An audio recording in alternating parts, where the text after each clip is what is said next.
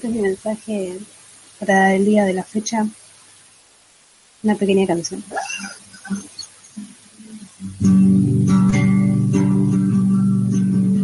Hoy el podcast termina así y nos sentimos con mucha tristeza y desilusión. José Luis espera y Barili también porque el último programa se despide hoy con una gran fiesta. Y entonces llega Valeria y te canta en inglés y los tristes vales volando vienen en 40 drones y digo te lo transmito, te lo transmito, así no más. Y digo te lo transmito, te lo transmito, así no más. Hoy el podcast termina así y nos sentimos con mucha tristeza y desilusión. Muy y así comenzamos el programa número 125 de Te lo transmito así nomás en último.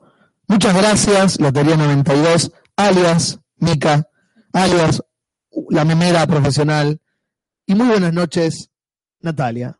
Muy buenas noches, Gastón. Sí, porque acá en el chat la gente pregunta y hay confusiones y muchas cosas. Eh, la voz es de la inigualable memera Mica Estefano, eh, ¿o no, Casper? Bueno, eso nos han dicho, pero como tantas cosas que nos han dicho y resulta ser mentira, no podemos poner las manos en el fuego. Yo elijo creer, elijo creer y tener fe, porque si no, no podría seguir adelante. Jorge, buenas noches, supongo. Sí, buenas noches, porque tampoco vamos a, a ponernos tristes, porque hay que, nos queda todo un programa por delante. El último, como bien dice el título, como bien dijimos. Perdón si estaba saturando recién el, el micrófono, ya lo, lo solucionamos. Es que como es el último, ya no tenemos tantas ganas ni de probar micrófono, ni. Y aparte, eh, bueno, lo- lo- lo- uno de los motivos por lo cual el podcast se termina es porque nos quedamos sin dos micrófonos. Estamos grabando con la mitad. Así que Estamos a media máquina. Estamos a media máquina. Eh, así que, bueno, la decisión de terminar fue esa, como terminar ahora bien y no en el futuro mal. Bastante que se hizo, porque estábamos en la Casper Cueva y se nos cortó la luz, como para variar. Ya sumando motivos. Así que yo en un momento pensé, bueno, ya está, capaz que era mejor, no sé qué va a pasar, pero capaz que era mejor quedarse con la ilusión del último, del 124 fue. Claro. Sí, yo no soy muy amigo de las despedidas. No. Eh, yo por mí también hubiese sido como un, ya está. Este, se terminó en el 124 cuando hablando de Game of Thrones y ya está. A mí me gustan muchísimo las despedidas cuando son así, por buenos motivos. Claro. Cuando es, este, un, una- un, digamos, un cierre orgánico y con motivos para festejar, como es el, este, el causante de esta, este, de este fin de etapa, ¿verdad? Sí, así es, y por eso, por eso seguimos adelante hoy con toda la energía de siempre, porque no porque algo termine tiene que ser un velorio. Como decía esta película, creo que es El Ciudadano, ¿no? Cuando se cierra una puerta, se abre una ventana. Y acá se está cerrando la puerta de un podcast, pero se abrirá eh, la ventana de otro, ¿no, Julis? Es más que probable, otros podcasts vendrán a tomar el lugar de este y de otros podcasts que también se vayan, y así es cíclico, los podcasts son cíclicos. Hashtag soltar, Hashtag ser. soltar. Soltar, dejarse llevar, abrir el arma. Exactamente.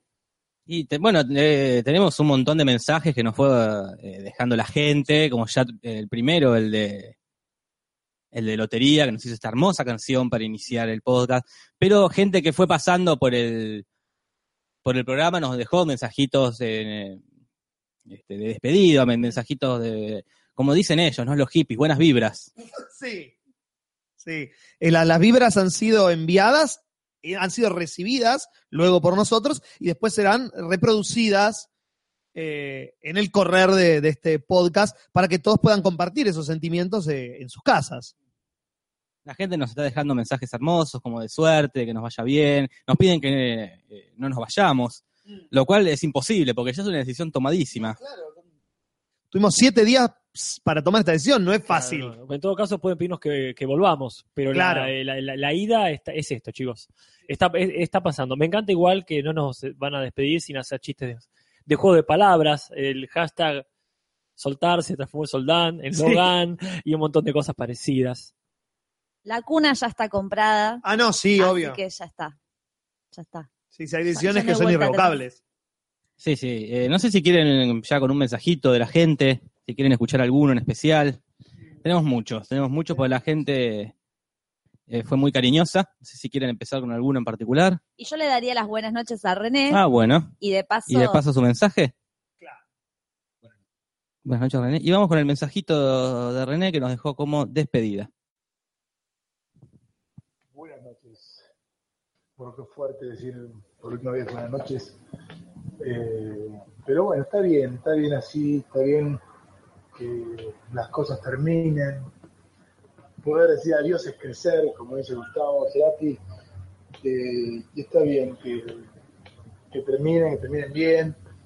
Eh, realmente, bueno, es una lástima bueno, no sé si va a salir a ver alguna vez las razones reales por las cuales este es el último programa, pero bueno, mejor que termine ahora que, que hacer un programa con gente que se odia y esas cosas que, pasan.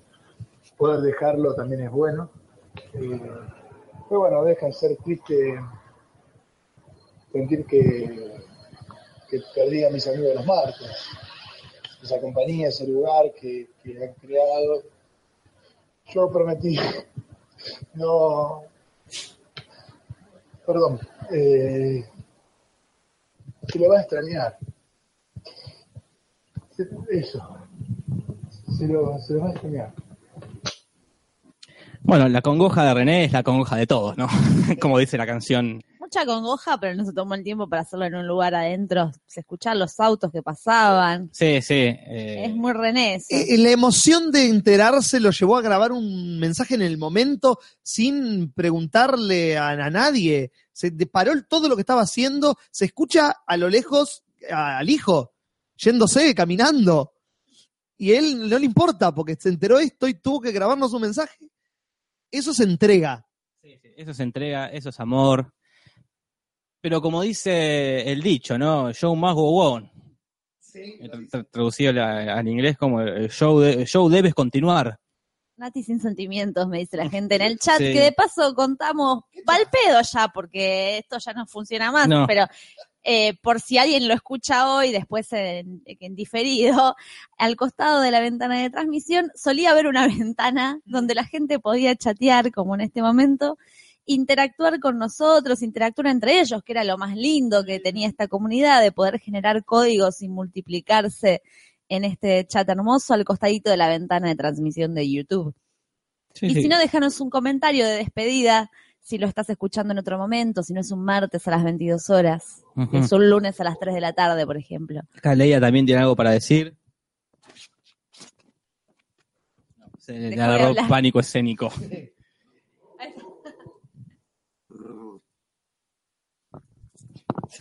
No, no le gusta hablar por el micrófono. Al revés de ciertas personas, eh, Claro. este, llaman la atención, llaman la atención, pero cuando le das el micrófono se callan.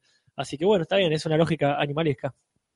Bueno, ¿qué les parece si ah, em- empezamos con el último programa? Porque va a haber noticias igual, va a haber trailers igual, todo como, eh, como siempre, con, esta, con este dejo de nostalgia de que es el último. Eh, el último podcast, el 125, el último. Así que, ¿lo llevamos? 5, 6, 7, va.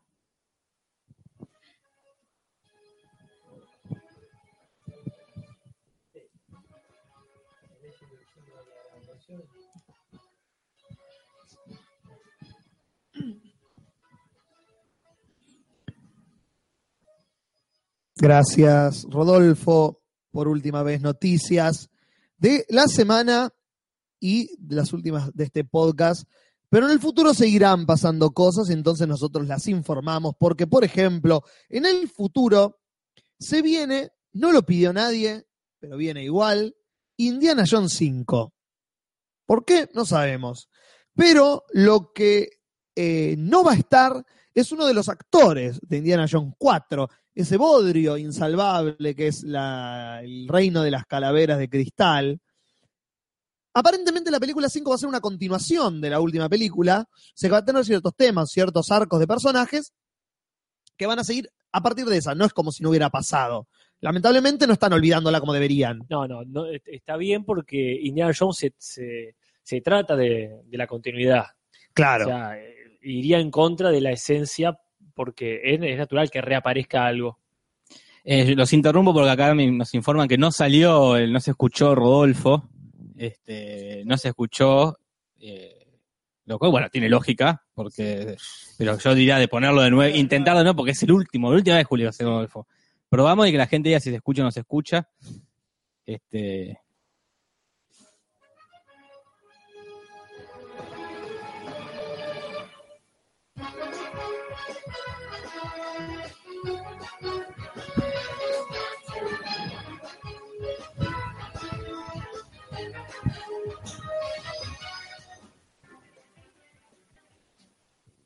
se escucha bajito, dicen. Sí, parece que está bajo. Hoy el, Bueno, el- vamos mejorando. Sí, ya es una mejoría de que no se escuche. Probamos de nuevo. Sí.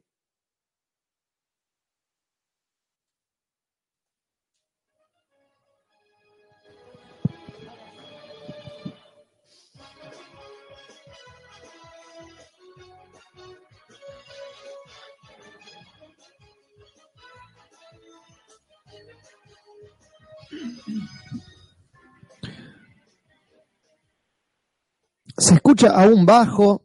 Yo estuve hablando con Rodolfo, porque ahora que, Sí. bueno, ahora que voy a empezar a trabajar con él, Claro. eh, con esto del- de que no estoy más, bueno, va ninguno, ¿no? Pero, Claro, sí, sí. eh, entonces le dije, che, Rodolfo, ¿te da para hacer un tema como el que hiciste despacito Mm, eh, de los quinceanitos? claro. Eh, y me dijo que sí, pero como que a, a último momento me avisó que no llegaba, que Ah. no llegaba. Así que no sé, capaz que me lo hace igual, no sé, lo, lo, lo cuelgo en Facebook. Sí, en, el, en otro momento este, se, se colgará. Pero bueno, Rodolfo se escucha bajo, pero, pero se escucha. Al menos algo, algo es.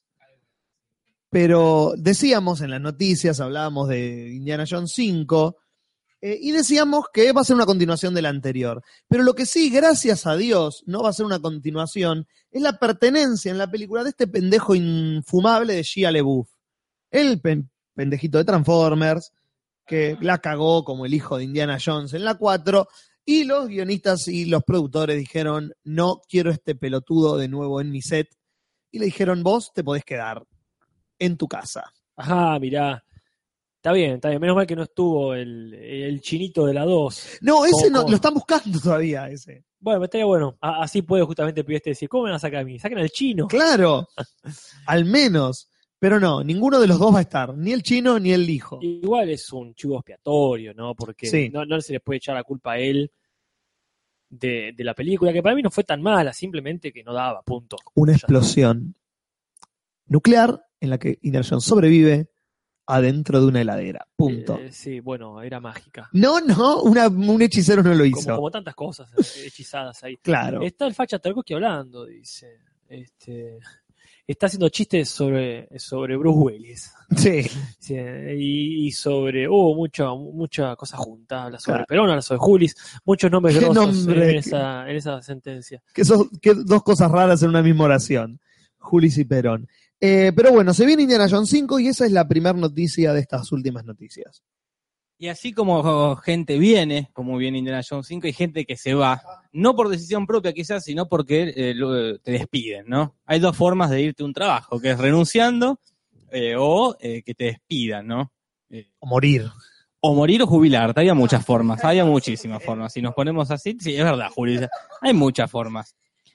Eh, quizás la peor es que te despidan, ¿no? Que te despidan más cuando tenés eh, más de 20 años de antigüedad en el empleo.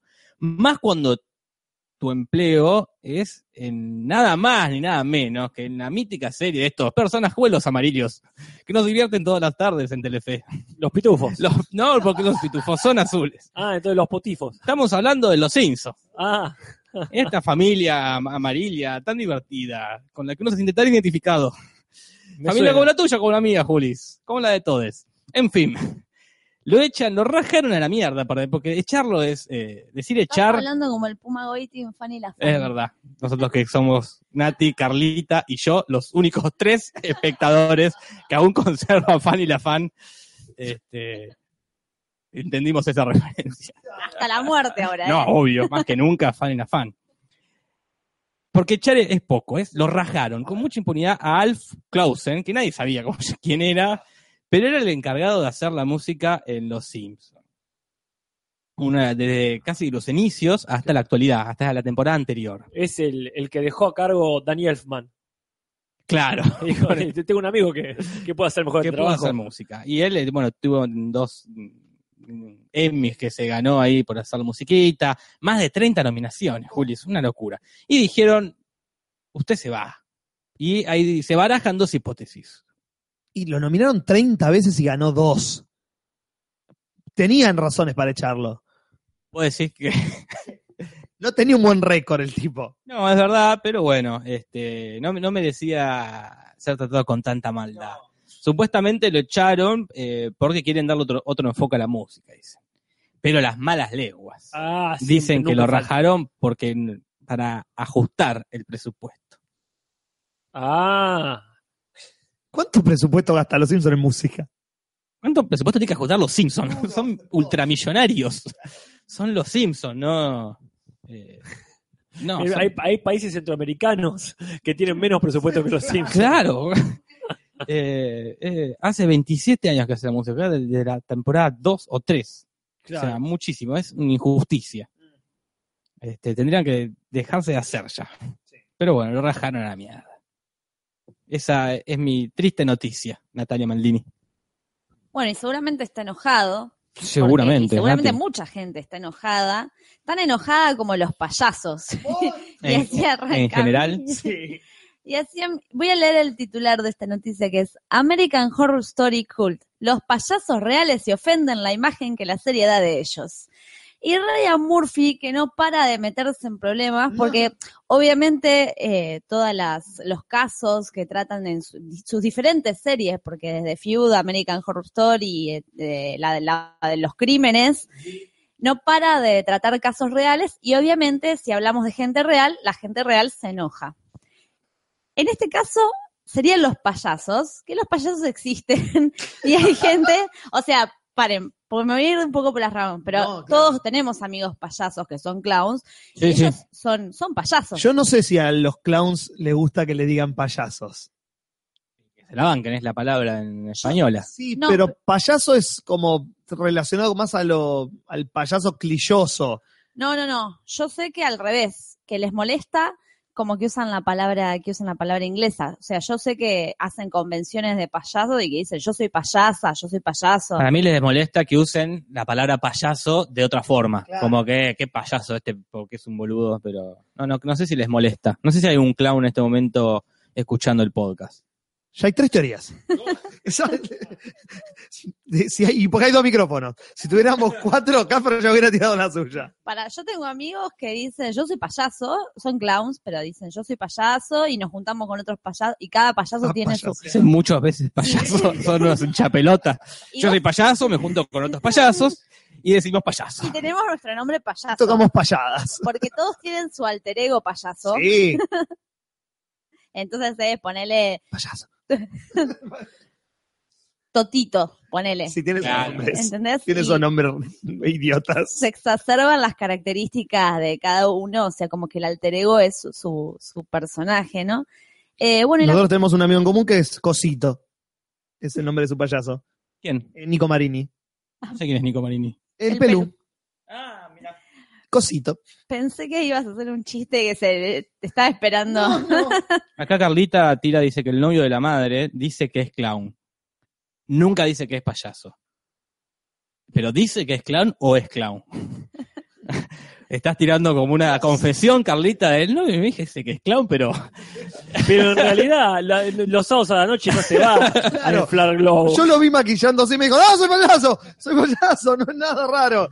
porque se maquillaba de blanco, pero no era payaso. Esa nariz. Eh, En realidad tenía una bola roja en la boca. Claro, y se, Y le- dice, "Ah, ah, ¿Qué? ¿Qué decís? Se, lo se me cayó la nariz. Acá nos están diciendo que para aclarar esto deberíamos llamar a los payasos, pero lamentablemente no va a poder ser como los furries, que nos mandamos el moco y después lo arreglamos en otro programa, claro. porque no va a haber un No. programa posterior para poder arreglarlo, quedará acá el debate si no hay ningún Sí, payaso sí, en la sí. audiencia. Quizás, bueno, no sé, ahora donde te mudes, Casper, si haces un podcast allá o no, Bueno, por ahí podrás te- resarcirlo allá. Tendría que averiguar cuál es la palabra eh, payaso en ese idioma. Eh, sí, sí. Quizá también usen clown eh, y usen la variante inglesa. Me parece, me parece que es un país que no tiene cultura de payasos. Ah, eso puede ser, ¿eh? Así bueno, habría que Puede ver. ser. Pero bueno, seguimos, Nati. Sí, mientras dan las noticias después, voy a empezar a escribirle a mis amigos payasos y les voy a, Sí, a ver si alguno se anima a mandarme un audio con la explicación. Claro. Eh, bueno, la cuestión es que parece que la serie trata sobre el- la fobia a los payasos y que los hace quedar mal. Entonces salieron a hablar los payasos a, estar, a decir que, que estaban mal representados. Y la Asociación Mundial de Payasos, Sa. cuya presidenta cuya presidenta es Pam. Moody, acá nombran a la mina. ¿Cómo? Pam Moody se Pam llama. Moody, ¿Es el nombre de payaso o es el nombre de ella? Habría que preguntarle. Los que lo siguen son pammúdicos. Y los que están en contra son antipammúdicos. Ah, mirá, muy bueno. Se llama Pam Moody. Pam, claro, Pam es por las siglas en inglés que acaba de decir vos. Claro. Payases Association Mundial. Mundial. Voy a leer su comunicado que dice, la mejor manera es que todo verdadero payaso profesional esté ahí, fuera, en público, y hable, se reúne y saluda. El papel de una persona payaso, independientemente de su estilo de payasada, está destinado a traer alegría y risa, para traer humor a un mundo que duele. Los payasos no solo son risas, se trata de escuchar y de cuidar. Ah, pará. Ahí Gianni Mantuani dice clownfobia, pero no.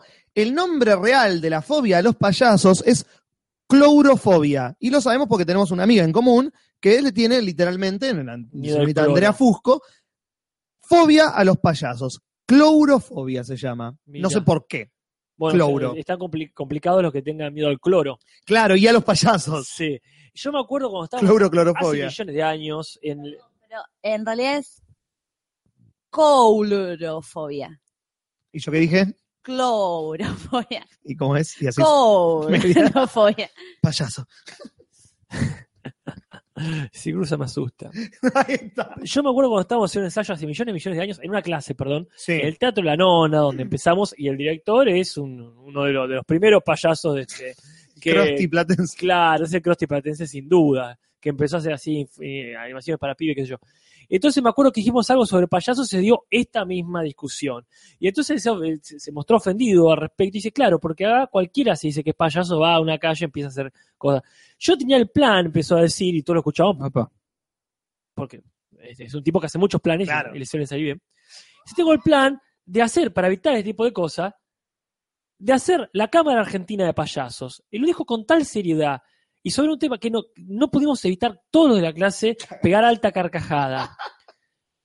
Y este y se, se sorprendió como que, pero claro, este, después me vengo a enterar que existe eso que si vos, Nati. Una mundial. Pero bueno, sí, este, parece ser que era necesario finalmente para estas pavadas. Yo acá ya le estoy escribiendo, le estoy escribiendo a Solcito Morales. Ah, bueno, para escribir a varios, porque hay que tener varias, varias campanas. Varias campanas. Pero bueno, hablando de varias campanas, este, va a sonar la campana de Casper con su noticia acampanada. Sí, y cuando hablamos de campanas, hablamos de notas, hablamos de música, y cuando decimos música en este podcast quiere decir Valeria Lynch. Porque sigue siendo y, in- indiscutida e inevitablemente la madrina de este podcast, Por ahora sí. y no hay Eh, otra no hay posibilidad. otra, no hay, no hay otra postulada. ¿No hay ni otra posibilidad? No. A no ser que la cambiemos la madrina en estas horas que quedan.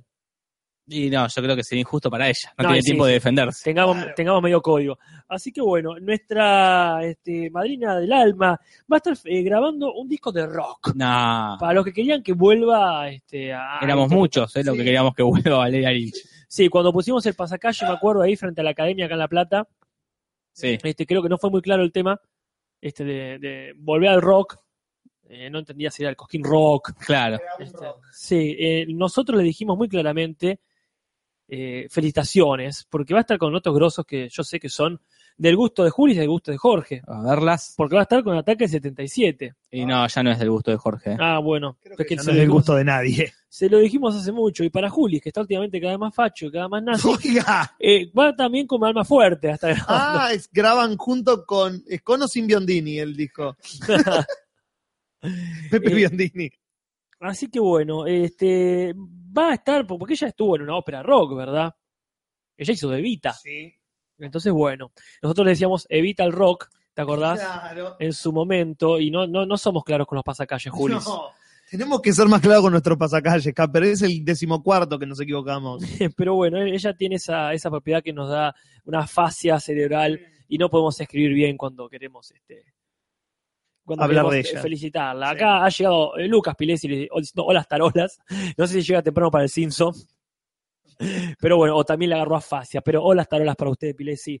Así que bueno, este eh, se va a escuchar, por ejemplo, la versión heavy metal de Amame en cámara lenta o la de Seminari en un ritmo lleno de funk, dice acá este Pasquín, que por última vez voy a estar leyendo acá en este en este programa que nos ha dado tanto. Bueno, esa es la noticia de, ah, respondiendo a tu pregunta, Nati, de en qué andará Valeria Lynch por estas décadas. Se dio cuenta que es lo que, lo que garpa. Porque hoy en día garpa eso. Sí, O sea, eh, la- la Cantantes gran- nazis. Ah, no. la gran totora. Ah, y claro, sí, temas versi- retro, reversiones. Las reversiones, los temas retro transformados. Pasa en todo, en el cine, en las tele, en la música. eh, ahí ya está, no hay que hacer ideas nuevas, hay que agarrar viejas y recauchutarlas.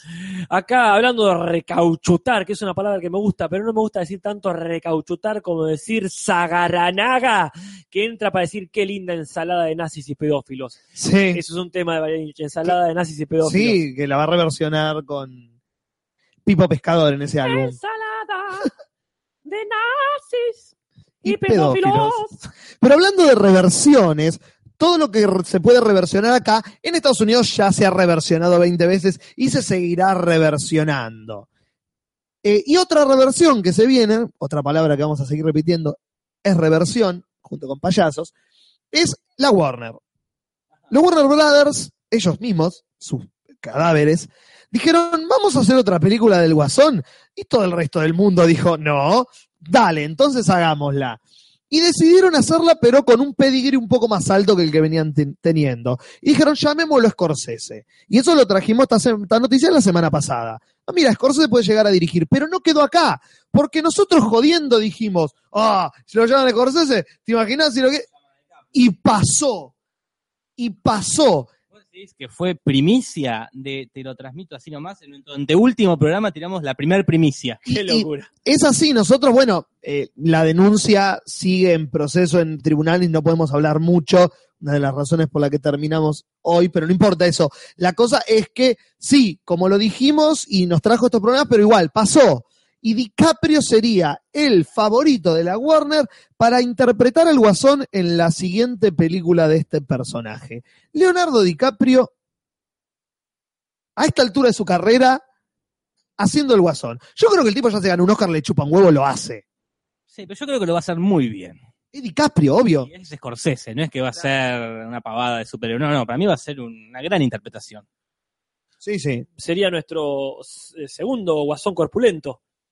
Claro. Eh, después de Jack Nicholson. Jack Nicholson, el eh, de Joker ancho de cinturas. Exactamente. Así que bueno, la Warner lo quiere a DiCaprio. Vamos a ver qué dice este al respecto.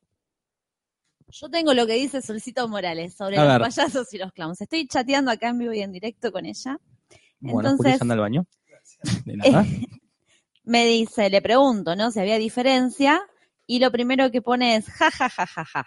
Bien. Ja, ja, ja, ja, ja. Es una pregunta complicada. Oh, Al payaso se lo relaciona más con la tradición del circo y la calle y al clown con el escenario teatral. Ah, pongo yo. Algunos maestros son rigurosos con la diferencia y otros no le dan tanta solvencia. Claro. Está haciendo un poema. Para mí tiene que ver, dice Sole, eh, con cómo le quieras llamar. También dicen que el clown es la técnica que se enseña y payasos somos todos, los del teatro y los de la calle. Y pone finalmente, y Chacho Bachi habla de que el clown le faltan pelotas. Parece una boludez, pero tu pregunta es muy controversial. Ja, ja, ja. Qué enojo boludo. Ah, porque le dije que Juli decía que algunos por ahí se enojaban si les decían payasos siendo clowns. Por eso lo del enojo boludo. Ah, está bien. Bueno, ahí se van aclarando o se va oscureciendo más el tema, no sabemos, esperaremos más opiniones de más payasos. Pero hablando de reversionar, que estamos reversionando el Joker, reversionando la Warner, vamos a reversionar el autobús mágico.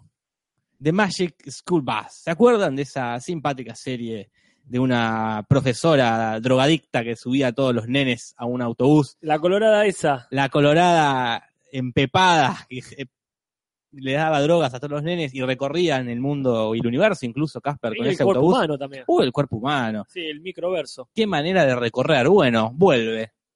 Y en forma de Netflix, como todo lo que vuelve eh, últimamente. Porque se estrena el 22 de septiembre la nueva serie animada El Autobús Mágico. No me acuerdo del tema, ¿cómo era? Yo ni lo veía el Autobús Mágico. Ah, no, no, no es una cuestión de verlo, una cuestión de, de intro, Me parece- de, de- de saber que empieza. Empieza el Autobús Mágico y no sé cómo empezó. Perdón, unas series. Es una serie animada, eh, pero la profesora empepada eh, le da paso a una más joven, Ah, a su discípula, que es otra colorada, que va a llevar a recorrer a estos niños eh, por lugares aún más locos que antes, capaz. bueno, entonces va a ser tipo Ricky Morty. Y yo creo que sí, van, van, van a por ese lado. Empieza, ustedes que están muy ansiosos por ver, no sé si ustedes veían Vos Nati el autobús mágico. Sí, por supuesto, y tenía los jueguitos también. Qué bien. Tenía el autobús mágico, el cuerpo humano y el del espacio. Ah, todo. Bueno, y la gente en el chat lo veía, empieza el 22 de septiembre. Eh, ya. Cuando te quieres acordar empezó. Casi para mi cumpleaños. Casi para tu cumpleaños, dos días antes de tu cumpleaños, un día después de primavera. ¿Qué más querés, Casper? Ah, no, yo no quiero más nada. Muchas cosas de septiembre, porque si más cosas y ya me voy olvidando, ¿viste? No, Cuanto más más vale. cosas hay, este, menos puedo retener. Hablando de septiembre, les iba a preguntar a todos de paso una duda que tengo. Me aparecen mucho eh, publicidades de gente con remeras que dicen yo nací en septiembre y soy recopada, una cosa así. Y a ver si es que me aparecen a mí nada más, porque nací en septiembre, y no es porque ahora estamos en septiembre, sino que me apareció otros meses también. Entonces, No, no sé. Si es que Facebook lo sabe, y Facebook que otras sabe todo, personas, Natalia. ¿eh? por ejemplo, Daenerys me aparece con esa remera. O, Daenerys Targaryen. Sí. Eh, entonces digo, ¿qué, ¿qué está pasando acá? no sé, tengo una duda sobre eso. Todo el tiempo me aparecen publicidades de gente con remeras. Yo nací en septiembre y soy recopada en inglés. No me acuerdo cómo era la frase. Acá Lucas Pires dice, a mí no me aparecen, pero qué sé yo. este, la gente se ríe, eh, Facebook sabe todo, la gente pide que el podcast vuelva con Netflix, pero eso ya no depende de nosotros, nosotros ya vendimos el formato a Telefónica y ellos ya sabrán qué hacer eh, con eso, si arreglar con Netflix o no, pero así al podcast no va a volver. Bueno. A nadie le aparecen Nati. ¿eh? A mí me aparecen de enero, dice Marianela Sí, Aneley. Acá dicen que aparece en julio, incluso con también este de de Daenerys, acá este Diablo le dice, te aparece por tu fecha de cumpleaños, a mí me aparece los mejores nacen en agosto, yo nací en agosto. Yo en mi caso, Casper nací en mayo, pero me, me aparece los mejores nacieron en abril. Yo no sé qué Mirá. directa me quiere dar el Facebook. Pero no, eh, tiene que tomar postura Facebook, tiene que elegir un mes, porque no puede ser que los mejores hacen todos los meses. Y, Es un claro, pecho frío el Facebook. Yo no, pensé que era una publicidad de, de- de Facebook de, de- de algo que pasó en diciembre que Game of Thrones que yo no tenía la referencia. A mí me dice diciembre por mi cumpleaños, solamente me, me vengo a enterar ahora. Ah, ¿vos te dice diciembre? Claro. Ah, mira, El, el gachi, pachi. gachi, pachi, y estos dos pelotudos también son de Sagitario.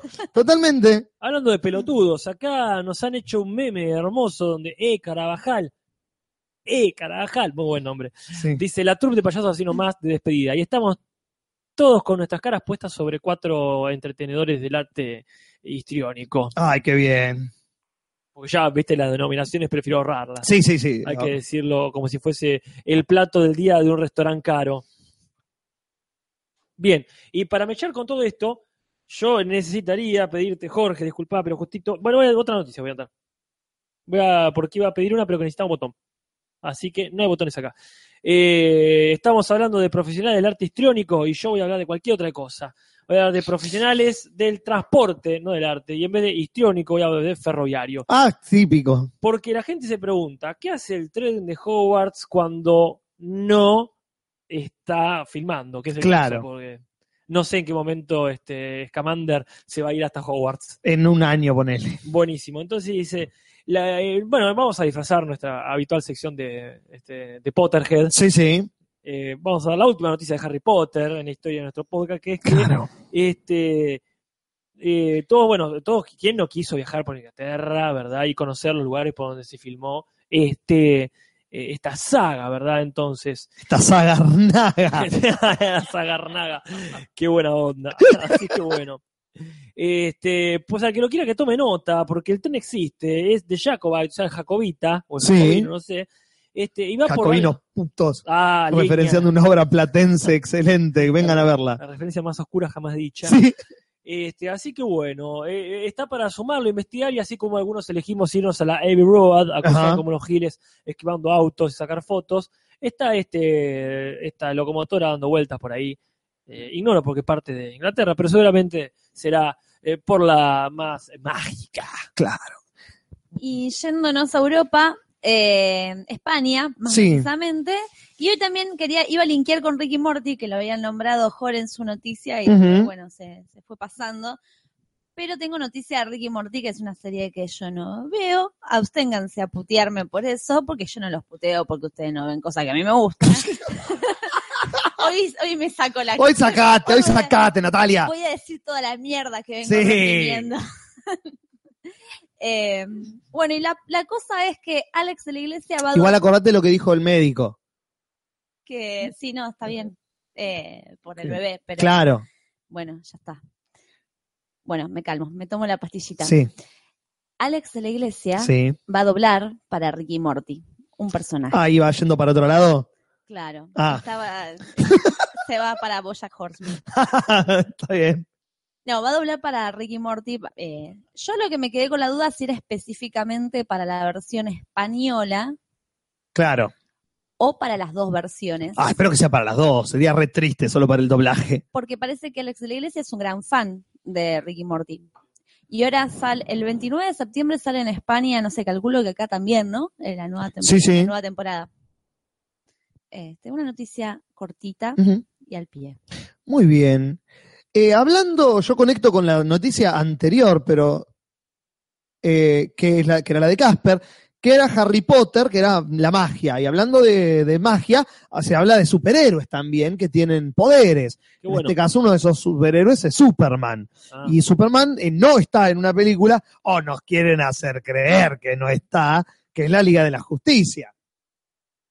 Y ya trajimos la noticia de todo lo que pasó con la Liga de la Justicia, que es lamentablemente la tragedia de la muerte de la hija del director de Zack Snyder, y el tipo se tuvo que bajar de la peli y lo trajo al miembro de la vereda opuesta, el jefe de Marvel, digamos, que Josh Whedon, el director de Los Vengadores y de las, de las mejores películas de, de Marvel, y le dijo, vení vos. Y él se hizo cargo de la dirección de más, de más de la mitad casi de lo que quedaba de filmar de la película.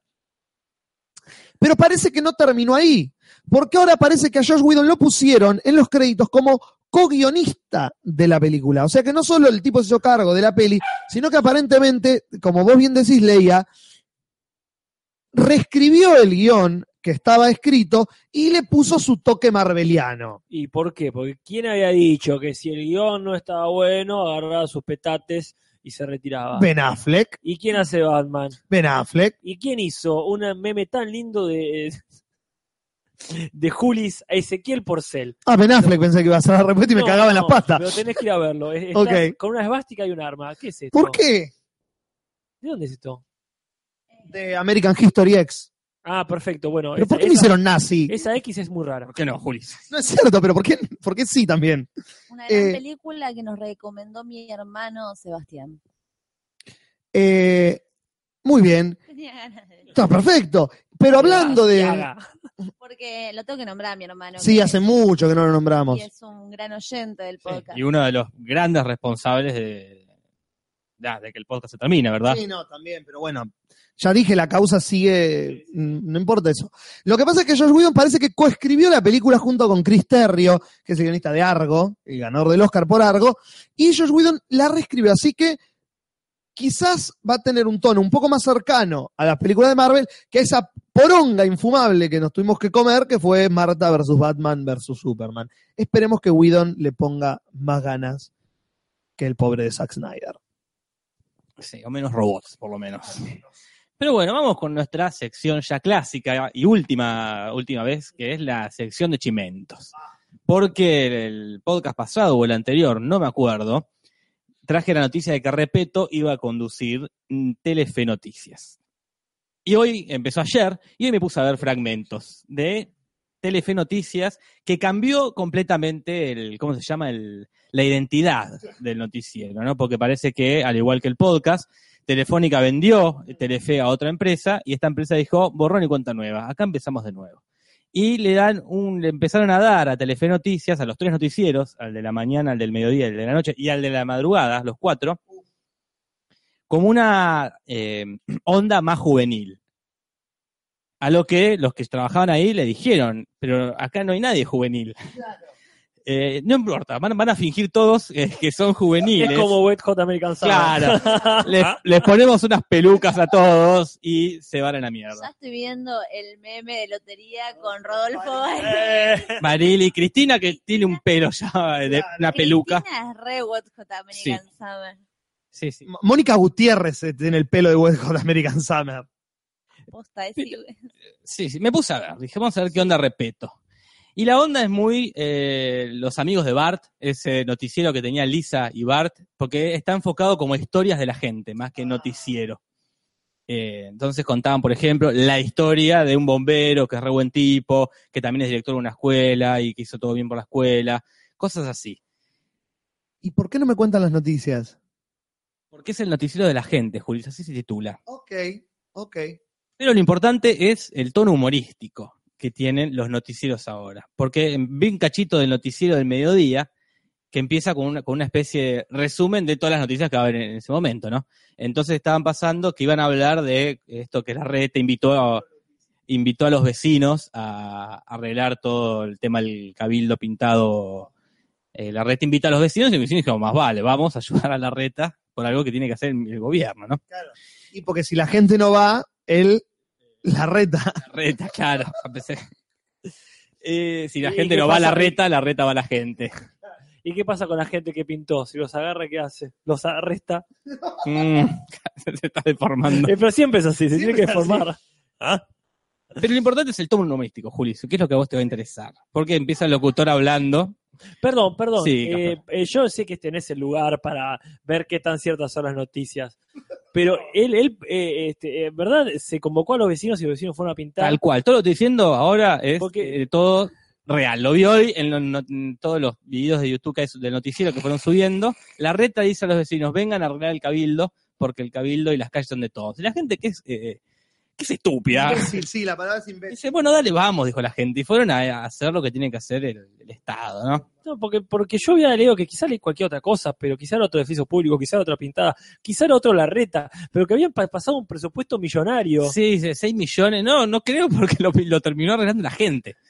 O sea, la gente fue con, con su pintura a pintar de vuelta al cabildo, así que no sé si las habrán pagado y esos 6 millones que, que dice que costó los arreglos fueron para la gente. Genial, genial. Bueno, ninguna boluda toda la gente. No, no, más vale. Y acá te voy a dar el pie para lo que ibas a contar. Acá sucia y desprolija dice, me imagino a los del noticiero haciendo chistes como los de Julis. Exactamente, porque vos, Juli, tenés que llevar un reel ahí, porque te contratan enseguida. Está el locutor hablando y pone el testimonio de una mujer que fue a ayudar. Y eh, la mujer dice, bueno, y vengo acá a ayudar eh, a poner mi granito de arena. Y el locutor dice, no, señora, se equivocó, había que limpiar, no a sumar más arena. Ese es el nivel de humor que está manejando hoy por hoy Telefe Noticias. Otro, noticia de eh, no sé cómo se llama, el presidente de Corea del Norte, Kim Jong-un está preparando su nueva, una nueva bomba atómica. Y el locutor dice, eh, y no es la bomba tucumana, es la bomba de Corea del Norte. Pero ¿y ¿por qué no los matan? La pregunta es esa, ¿por qué no los mata alguien? lo, lo matan. Yo digo, Julis, voy tirando currículum No, porque, pero pará, yo tengo, ponele que medio nivel más arriba de eso. porque imagínate que eso está guionado. Este, pero el mejor, A ver. que no, que no fue un chiste, fue un comentario real Ah, es- en la nota sobre un nene que tenía Asperger, ¿no? Que lo sacaron de la escuela, pues tenía Asperger, entonces habla un doctor, un médico. Dice, bueno, el Asperger es una enfermedad, eh, un síndrome muy común, eh, hay muchas personalidades famosas que lo tienen, eh, como Bill Gates, como Doctor House. no. Yo empecé a reír muchísimo, porque no sé si lo hizo en chiste, no sé si es un doctor de verdad, si cree que Doctor House es un caso real, La serie es un documental. él cree Por que ahí la les serie... pasan los videos en la facultad de medicina y creen que es un... Es como cuando ponen fotos de Nelson Mandela y lo ponen a Morgan Freeman. Fue muy gracioso, muy genial. Acá, Sí, no sé si cerraste. No sé. Ah, no, porque yo estaba con el celular tiqui tiqui, porque Fausto entrevistó a la madre y me mandó un audio de WhatsApp, porque la madre de Fausto Sombra es payasa. No. Entonces manda la explicación, me la mandó por audio WhatsApp y yo te la acabo de enviar a vos. Bien, perfecto, lo bajaré este, en su debido momento, ahora cuando termine la noticia. Gracias, Fausto, por, por entrevistar a tu madre y generar un vínculo nuevo con mamá. Y hay algo que yo no, no lo llegué a ver en YouTube, que no, no entiendo, es que está Mafalda de columnista en Telefe Noticias. Perdón, Está Mafalda de columnista en Telefe Noticias. no en serio, ¿qué quieres decir con La eso? niña que vence el tiempo. Hoy la niña que le ganó el tiempo, se convirtió en una superhéroe a Mafalda que le, le gana a Cronos.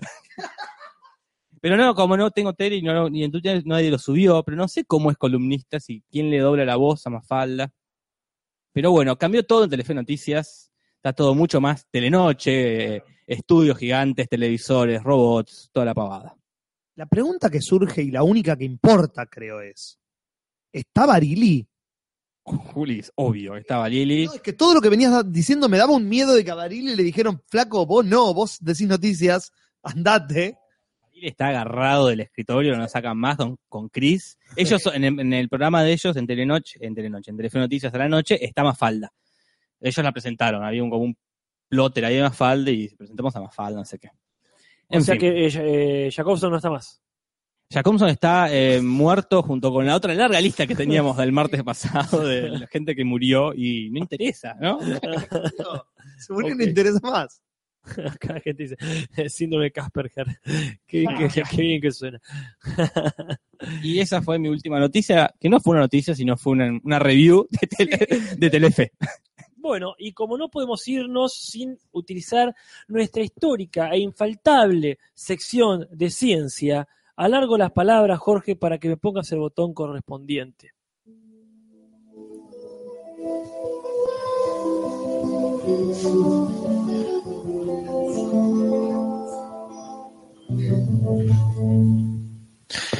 Yo no puedo asegurar que se haya escuchado, lo único que voy a decir. Eh, bueno, yo lo escuché y o sea que alcanzó para meterme en clima. Al revés del podcast pasado, hoy hay retorno. Sí. Nosotros escuchamos todo, pero no sabemos si la gente lo escucha. Bueno, este, sí, la gente dice, uh, escuchá, que no sé si es como... Vamos, LED, dice la gente. bueno, o sea que se escuchó. vamos, lee, me dice. Bien, Te entonces apura, te apura la gente. tengo acá, yo te diría, el, el- el símbolo apocalíptico que demuestra por qué estamos terminando esta etapa. Eh, este síntoma inevitable de, de- de un agujero que estamos dejando que algo ya lo está llenando. Se inauguró el láser, que es más poderoso del mundo. Jorge, te agradezco si pones el botón adecuado. Si cruzo me quema. En este caso no es tanto que si cruzas se quema, la idea es justamente que si cruzas te cura, porque va a ser Apá. utilizado para investigaciones y experimentos químicos, médicos, biológicos. Entonces no es tanto la idea de destruir, pero así empiezan. Todo, todo. Cualquier película de ciencia ficción que empieza con esto va a ayudar a la, a la humanidad. Se llama el XFEL o XFEL, es el láser europeo de electrones libres y rayos X. Nice. Que bueno, es una cosa subterránea, esas cosas que si explota la mierda, este, la idea es que mate la menor cantidad de gente posible. Pero bueno, hay otros, ¿verdad? Pero este sería el- hasta ahora el más pijudo. O sea que cuando, este, sí, así, así lo dijeron, este, este, En la NASA. tal cual. Así que bueno, vamos a ver eh, entonces si falla algo en el mundo, ya sabemos a quién echar la culpa. ¿Cómo le echamos la culpa de tantas cosas a la partícula de Dios que al final no sirvió para no, un carajo? una chota hizo. no afectó, no sumó más cáncer, no curó este, más el medio ambiente, pero paranoiqueó a todo el mundo. Muchas gracias. Ciencia.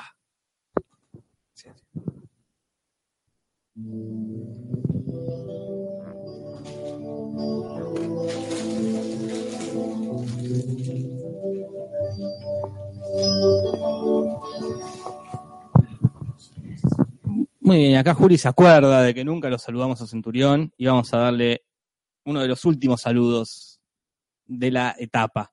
Hola José Luis. Hola, soy José Luis Esturión de Los Hornos. No, pero está bien, llegó tarde porque no estamos en la Casper Cueva. Como nos tuvimos que ir de ahí, veniendo para la mansión Maldinelo, se vino corriendo. Por eso se lo escucha agitado. Ah, sí, sí, es por eso. eh, Este, no, no es que esté mal de salud, es simplemente que está muy ebrio para andar corriendo tantas cuadras. Literalmente venía un camión de basura, no sé si prestan atención adelante nuestro, con que por ahí un rato, un rato corriendo y otro ratito arriba del camión. ¿Quieren escuchar un saludito de la gente? ¿Tienen ganas? Unos, estos saluditos de despedida por el último podcast. Hola chicos, Casper, Julis, Jorge, Nati, eh, los voy a extrañar. Último episodio. Uf, tantos recuerdos de aquella vez que estuve y hablamos de el pete de Villiquen. Y después, después de grabar nos fuimos todos de joda y no se puede contar lo que pasó después, no se puede. Pero siempre se los va a llevar en los corazones de cada uno y todos ellos, eh, los oyentes. Sí, sí, todo eso que acabo de decir, de una manera muy sentida eh, y con una lágrima que amenaza piantarse, les digo adiós, chicos, adiós. Y esas fueron las palabras de despedida de Castor Barrio Nuevo, quien supo ser un invitado, uno de los primeros invitados en este podcast. y últimos, últimos. porque Nunca tuvimos mucho acá. Nash en el chat lo reconoce. Dice, Castor. Sí. Castor, muy qué bien. ahí, muy bien, Nash. Él se tomó el trabajo de, de grabarnos un audio de despedida. Este, Bueno, Y sí, me, me- me- medio se, se tomó el trabajo, todo bien, pero me estaba medio obligado por las circunstancias también. y sí, obvio, cuando, cuando sos tenés una mínima cuota de responsabilidad de, de que algo se termine, mi- mínimo de esencia de mandar un mensaje de, de despedida, Castor. Acá mi madre me está mandando WhatsApps desesperada porque acaba de leer el título del, último podcast y yo no lo hablé con ella todavía Y no entiendo. y se acaba de enterar por internet y me está mandando WhatsApps. ¿Se enteró del otro también? Sí, sí, sí. Ah, todos juntos, está bien. Pero todo ahora. Sí, no, O sea, me yo no hablé todavía con ella. No, hace años ya igual, ¿no? Sí, sí, sí. Eh, seis. Hmm. Seis años. Bien. eh, es muy difícil linkear después de tanto tiempo que pasó entre noticia y noticia. Pero. Sí, ya pensábamos que no había acá con Jorge nosotros. Ah, sí. No estábamos, pero porque estábamos en otra.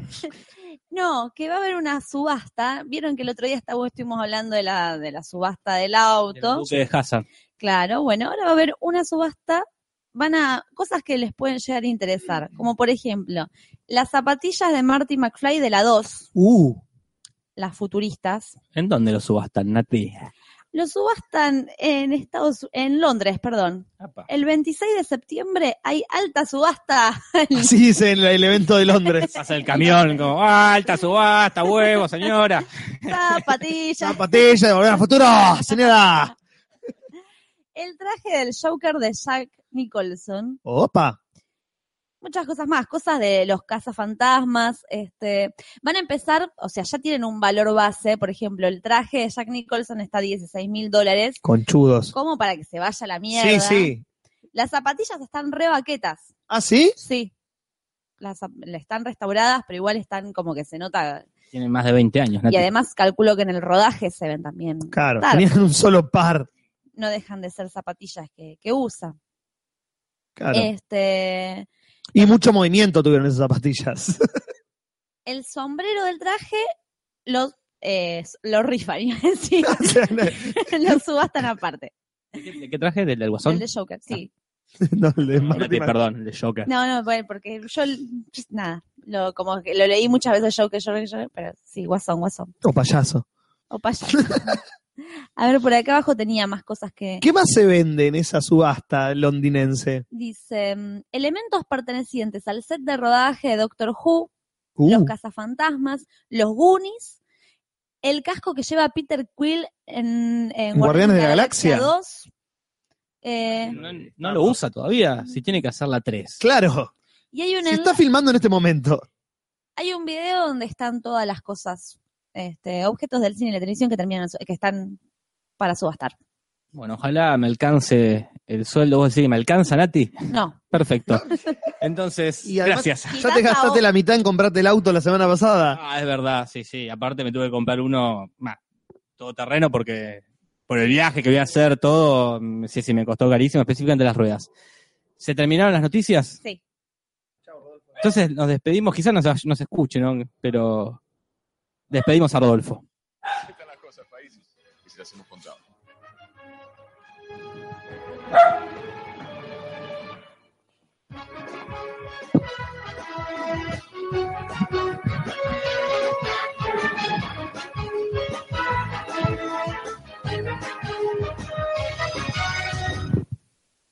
Tres tristes, tres trailers, tres tristes, tres trailers, tres tristes, trailers de Julis. Tres tristes, tres trailers, tres tristes, tres trailers, tres tristes, trailers de Julis. Pero no mata tanto como la nueva película navideña que se estrena, cuando si no, este mes, no, en Navidad, que es The Man Who Invented Christmas, o El hombre que inventó la Navidad.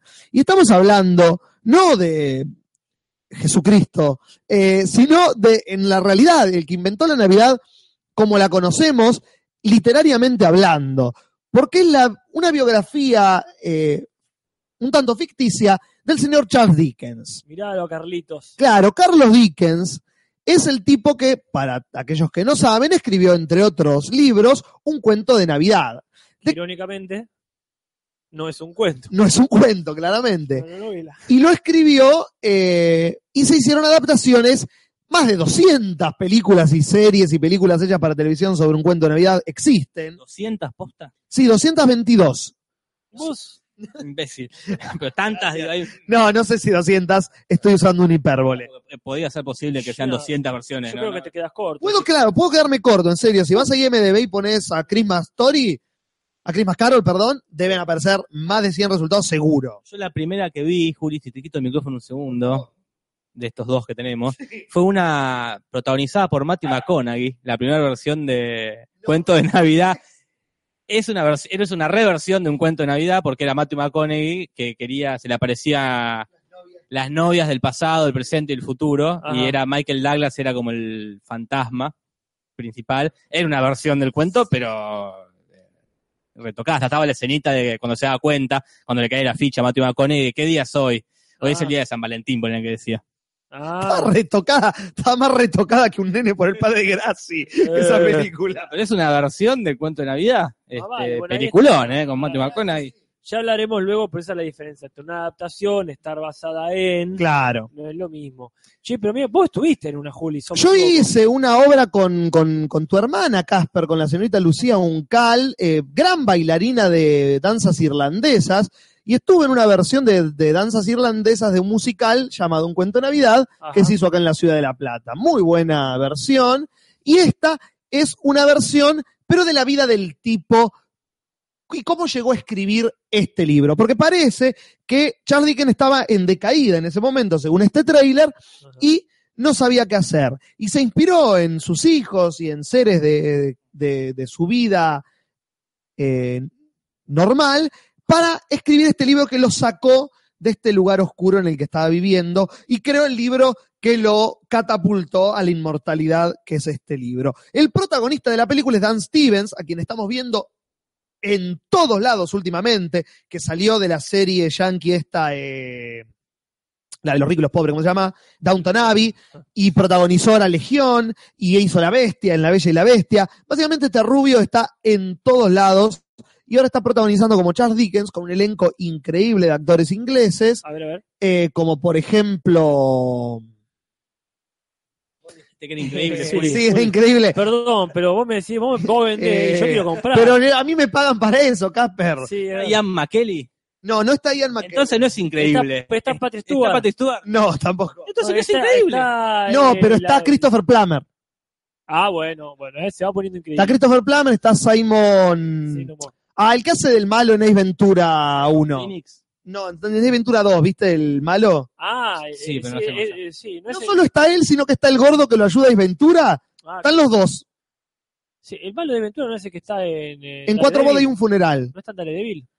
No, ese es el malo de, de, de Shawshank Redemption. Ah, tenés razón. Claro. No, este es el que digo que es el de cuatro bodas y un funeral, el que muere.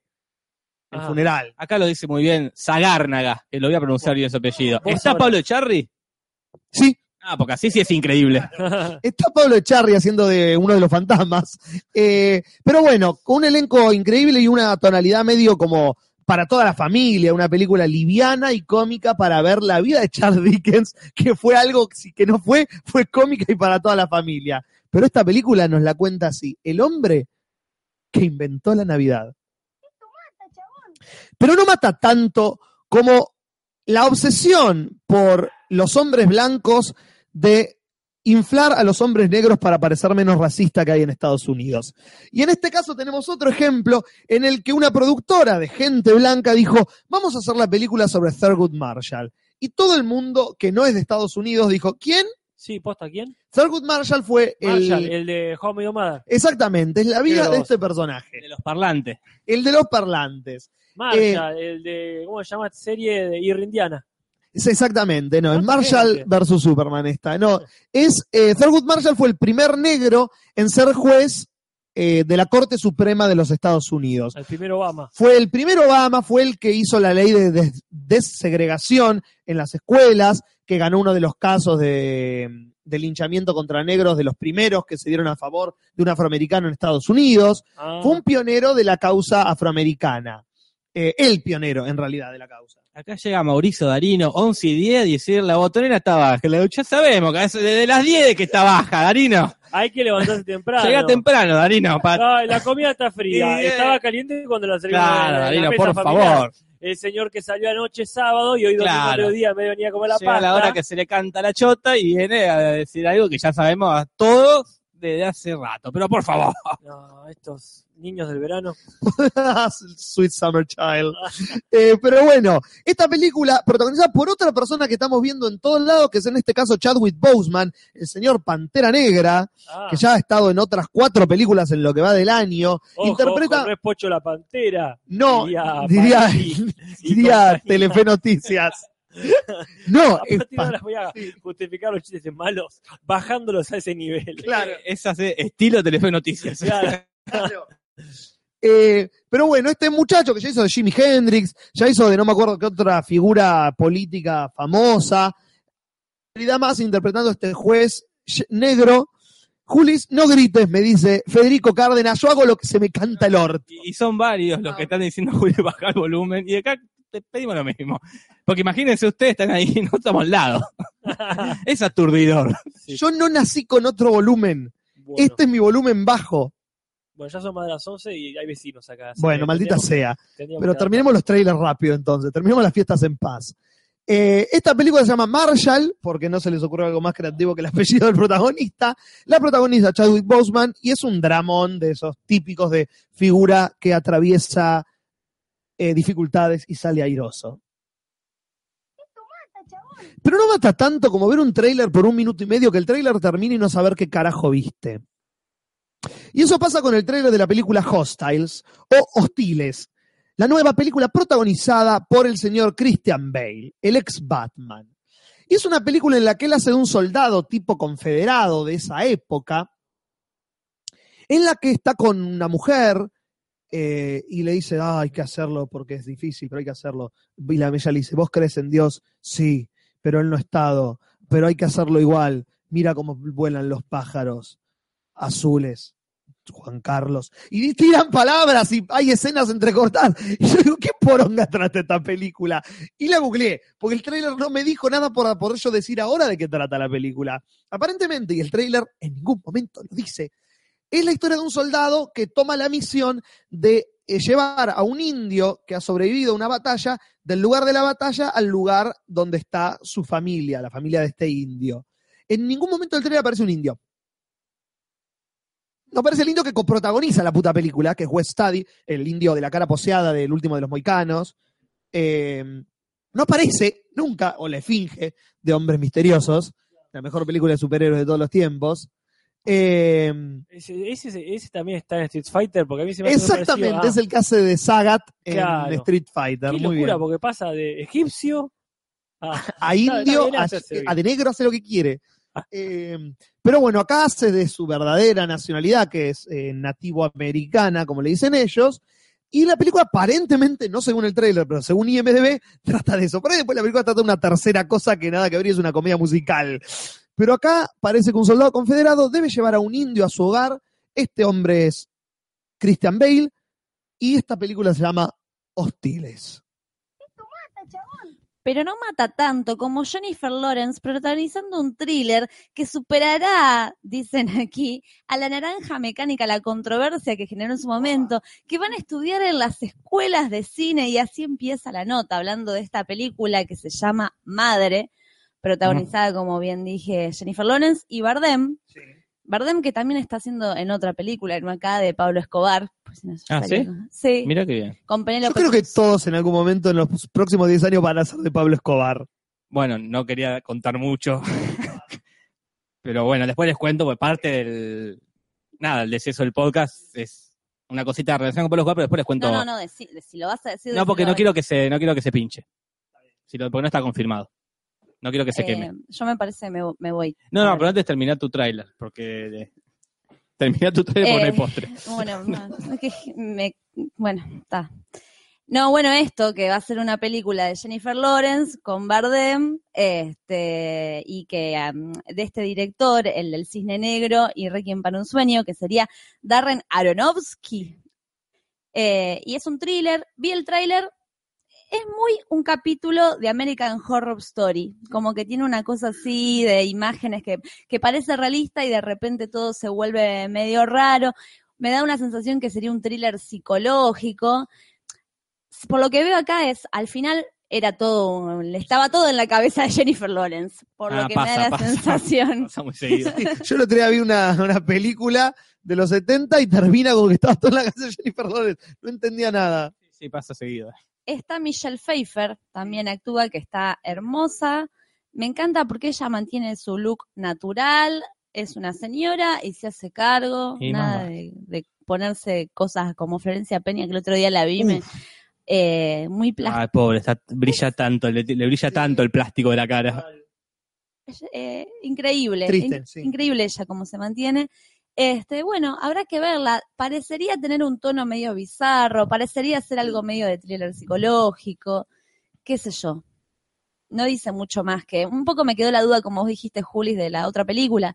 ¿Qué, qué está pasando? Porque se habla, se llama Madre la película, pero no aparecen niños tampoco. Eh, O sea, es Darren Aronofsky. ¿Vos viste La Fuente?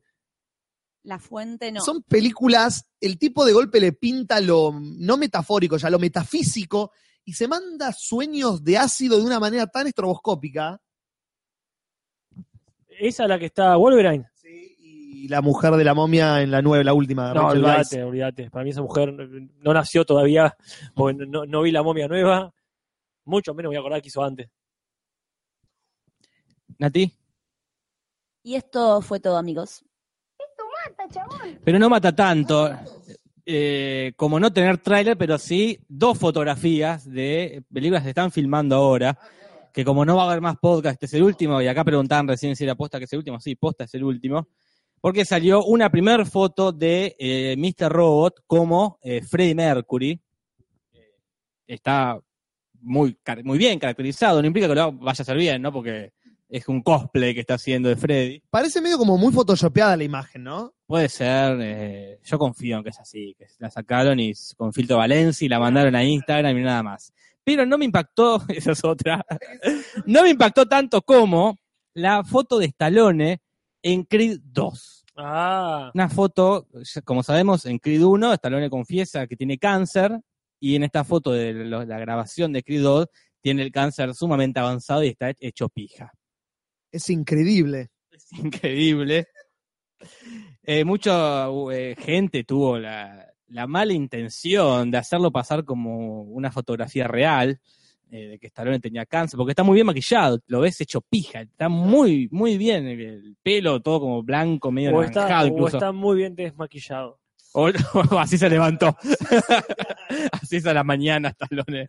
Qué garrón. Para la esposa de Stallone. Eh, así que, bueno, promete Creed 2. Yo le tengo muchísima fe. Eh, y así que, y esos fueron los últimos trailers y fotos. Muy, muy bien, soy Alfio, dice, esto es cuestión de creer o reventar. Uh. Muy bien, haciendo, este, ¿cómo sería? Un chiste para leer, no para escuchar. Y acá preguntan por qué no hay más podcasts. Eh, ahora mismo lo explicamos, ponemos la cortina de cierre y, y explicamos, nos dedicamos a explicar enteramente eso. Tres tristes, tres trailers, tres tristes, tres trailers, tres tristes, trailers de Juli. Tres tristes, tres trailers, tres tristes, tres trailers, tres tristes, trailers de Juli. ¡Tu mata, chabón!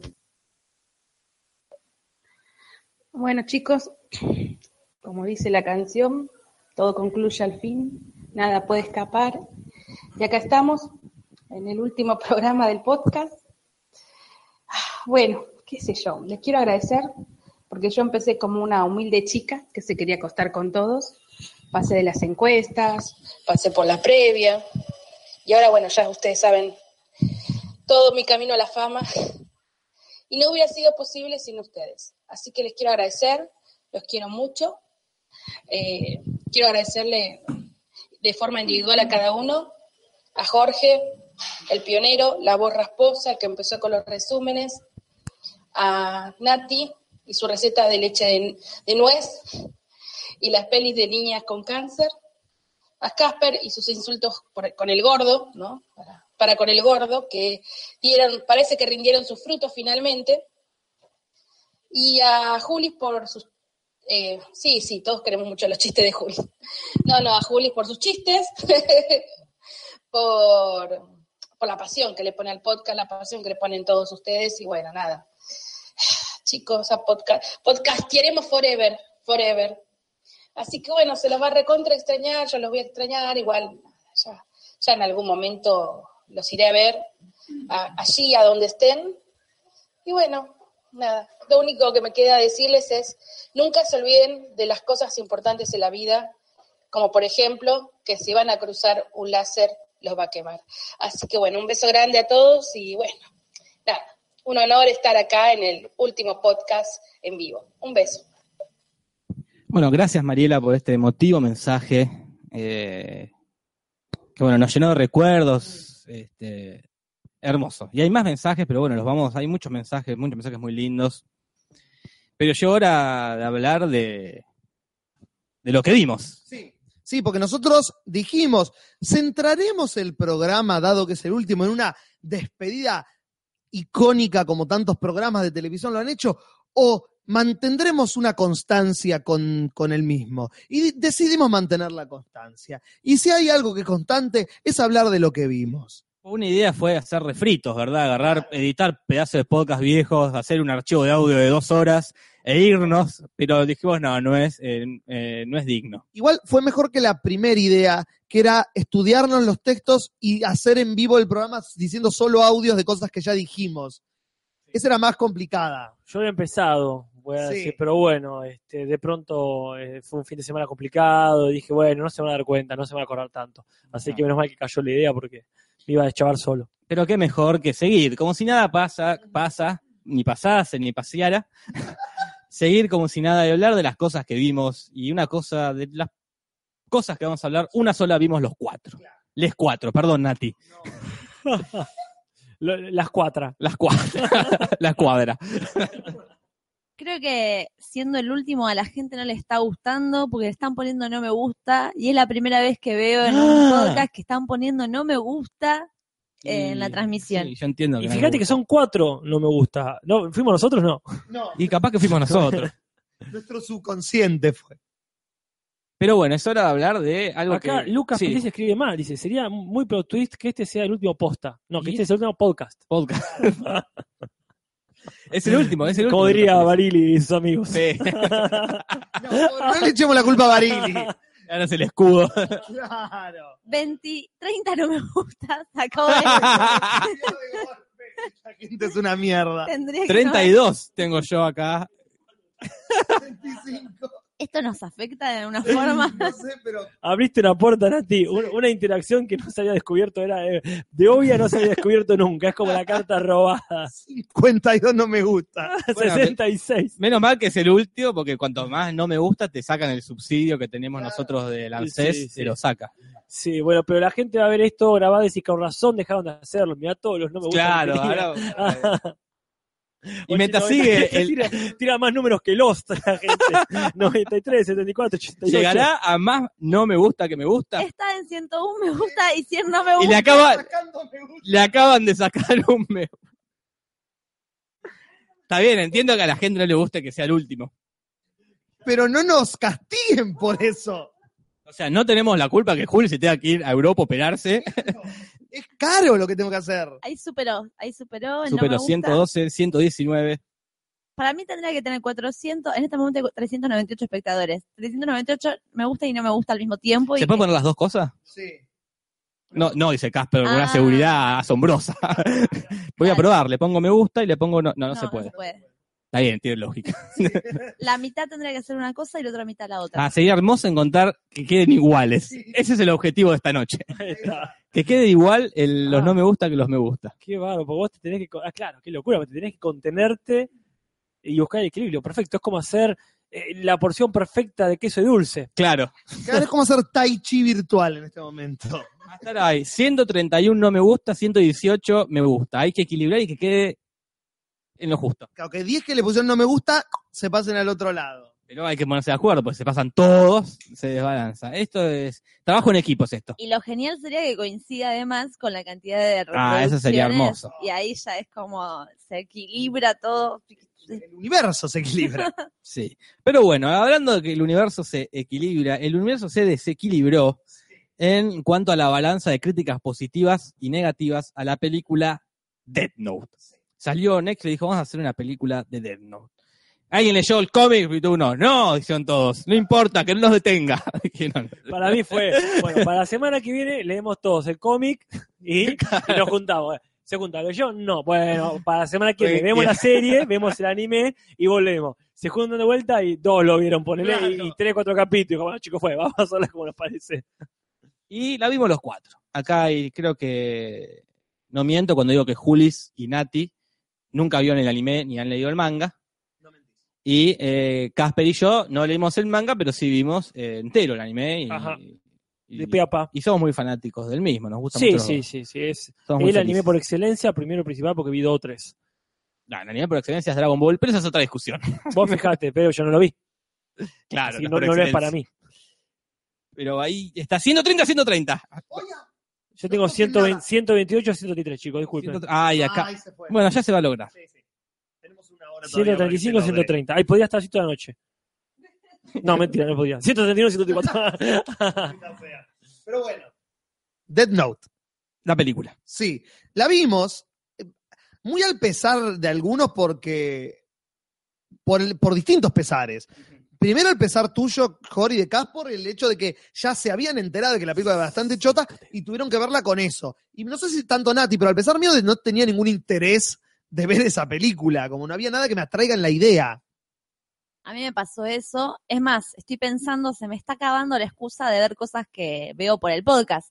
Porque Death Note cla- claramente la vi para el podcast. Claro. Pero bueno, no voy a tener más esa excusa. Es como re importante ahora que lo pienso. Eh, pero, y sí, no la quería ver, para nada. A mí me, me favorecieron las críticas negativas porque si no me, me, me dio más ganas de verla. Si, era más, si estaba bien nomás, dije, "Ah, ya fue, está bien. que siga bien, que haya en Netflix. Pero al ver que la gente la bardea tanto, me llamó mucho más. Yo quiero aclarar que este, la idea es no basar las críticas, y de hecho, para mí había que restringir un momento el tema de comparaciones con el original. Creo que eh, cualquier desprecio a la película, más que nada para los que vimos este, algún producto original, no se basa en eso. No es una No, cuestión no. de qué tanto se parece o qué no se parece. No es ese el eje. Porque, principalmente porque que, que no se parezca o que se parezca no es el responsable de que la película sea mala. Claro. La película no es mala porque le es infiel al cómic. La película es mala porque la película es mala. Pero la- las comparaciones, como dice Caspar, las dejamos de última para más adelante. Claro, y es- acá. tal cual. Es un segmento específico eh, que no debería, porque si no empieza, no, pero que esto, pero que el otro. No, esto No es una es- película. Claro, que tiene que valer por sí sola. Es una película famosa, o por lo menos muy comentada. Se tiene que. eh, es como para mí que mostró cuando dice, no, pero en el libro, no, se tiene que valer. La película se tiene que valer por sí sola. Cuando, o como críticas a Batman vs Superman. No, ustedes no lo entendieron porque no leyeron el cómic y tal. Claro, no. claro. La película tiene que ser la película. Claro, no tiene yo- que venir adosada otra cosa. Tal cual. Es raro porque estoy de acuerdo y no estoy tan de acuerdo con lo que dice Casper al mismo tiempo, porque yo... Vos sos el youtuber que Soy el- puede soy el poner me gusta y no. Exactamente. ¿Por qué? Porque estoy pensando en cuando yo la veía y yo literalmente nunca leí una página ni vi un frame de, de, de Death Note, pero No, hablando no, con... Nunca viste un frame. Porque es muy fuerte. no, nunca, Literalmente nunca vi un frame. Bueno, fíjate. en movimiento. Nunca vi un frame, vi imágenes, vi un, eh, una captura de pantalla. ¿Se puede ver un frame en movimiento? ¿Cómo es? Dos frames. No, un frame en movimiento no, porque es una foto. Claro. A menos que la muevas. claro, sí, claro. Nunca nadie hemos visto una foto de Death Note adelante mío. Eso es lo que quise decir, no sé si se entendió. No, pero nunca vi nada literalmente, pero hablando con, con muchos amigos que lo han visto, uno ya se crea una idea de lo buena que está porque te la van vendiendo y te cuentan de qué trata, al menos para vendértela porque quieren que la veas. Y entonces sabes de qué va la serie. Entonces yo viendo la película sin haber visto nada en realidad, había momentos en los que decía, ah, esto en la serie debe tardar tres capítulos. Ah, esto debe haber estado de otra manera. Estaba tan mal hecho en la película que te dabas cuenta sin haber visto dónde la erraron. Sí, pero para mí eso pasa en cualquier película mala. Estás viendo una película que es mala y dices, ah, esto debe estar buenísimo, bien hecho. Más allá de que esté basado en una cosa original o no. Estás viendo Batman vs Superman, ponerle, bueno, justo está basado en un cómic. Pero estás viendo Titanic. Titanic, por ejemplo, y decís, ah, esto es, esta historia es todo más buena, con otra vuelta de rosca más que no fuese esta de que unos otros ricos. Pero sí, sí, obviamente es difícil separarla del cómic, pero bueno, es así, del cómic o del, Sí, del- eh, es del anime. antinatural. Yo te doy la derecha en ese sentido, Julis. Es antinatural, porque no es que está basado en algo perdido por ahí o que es una cosa japonesa que nadie conoce. Es un producto recontra reciente, porque es de este siglo, por lo menos este yo lo he visto hace tres años, creo. Entonces, sí, está bien, es antinatural separarlo. No es que es lo loco Saddam que hicieron una película década después de la serie. En ese sentido, sí, pero vamos a hacer este, esta concesión protocolar. Dejemos de lado la cosa original y vayamos a, a analizarlo por sí solo. Nati, ¿vos querés el micrófono? Es para que, para pasártelo de nuevo, para que ya que están hablando de esto, expliquen un poquito de qué va para la gente que capaz no tiene idea de qué se trata o de qué estamos hablando. Hacer una introducción Sí, sí. a la película. Ah, y el botón, sí, sí, Juli, no te acordaste. El botón, que capaz que no se escucha.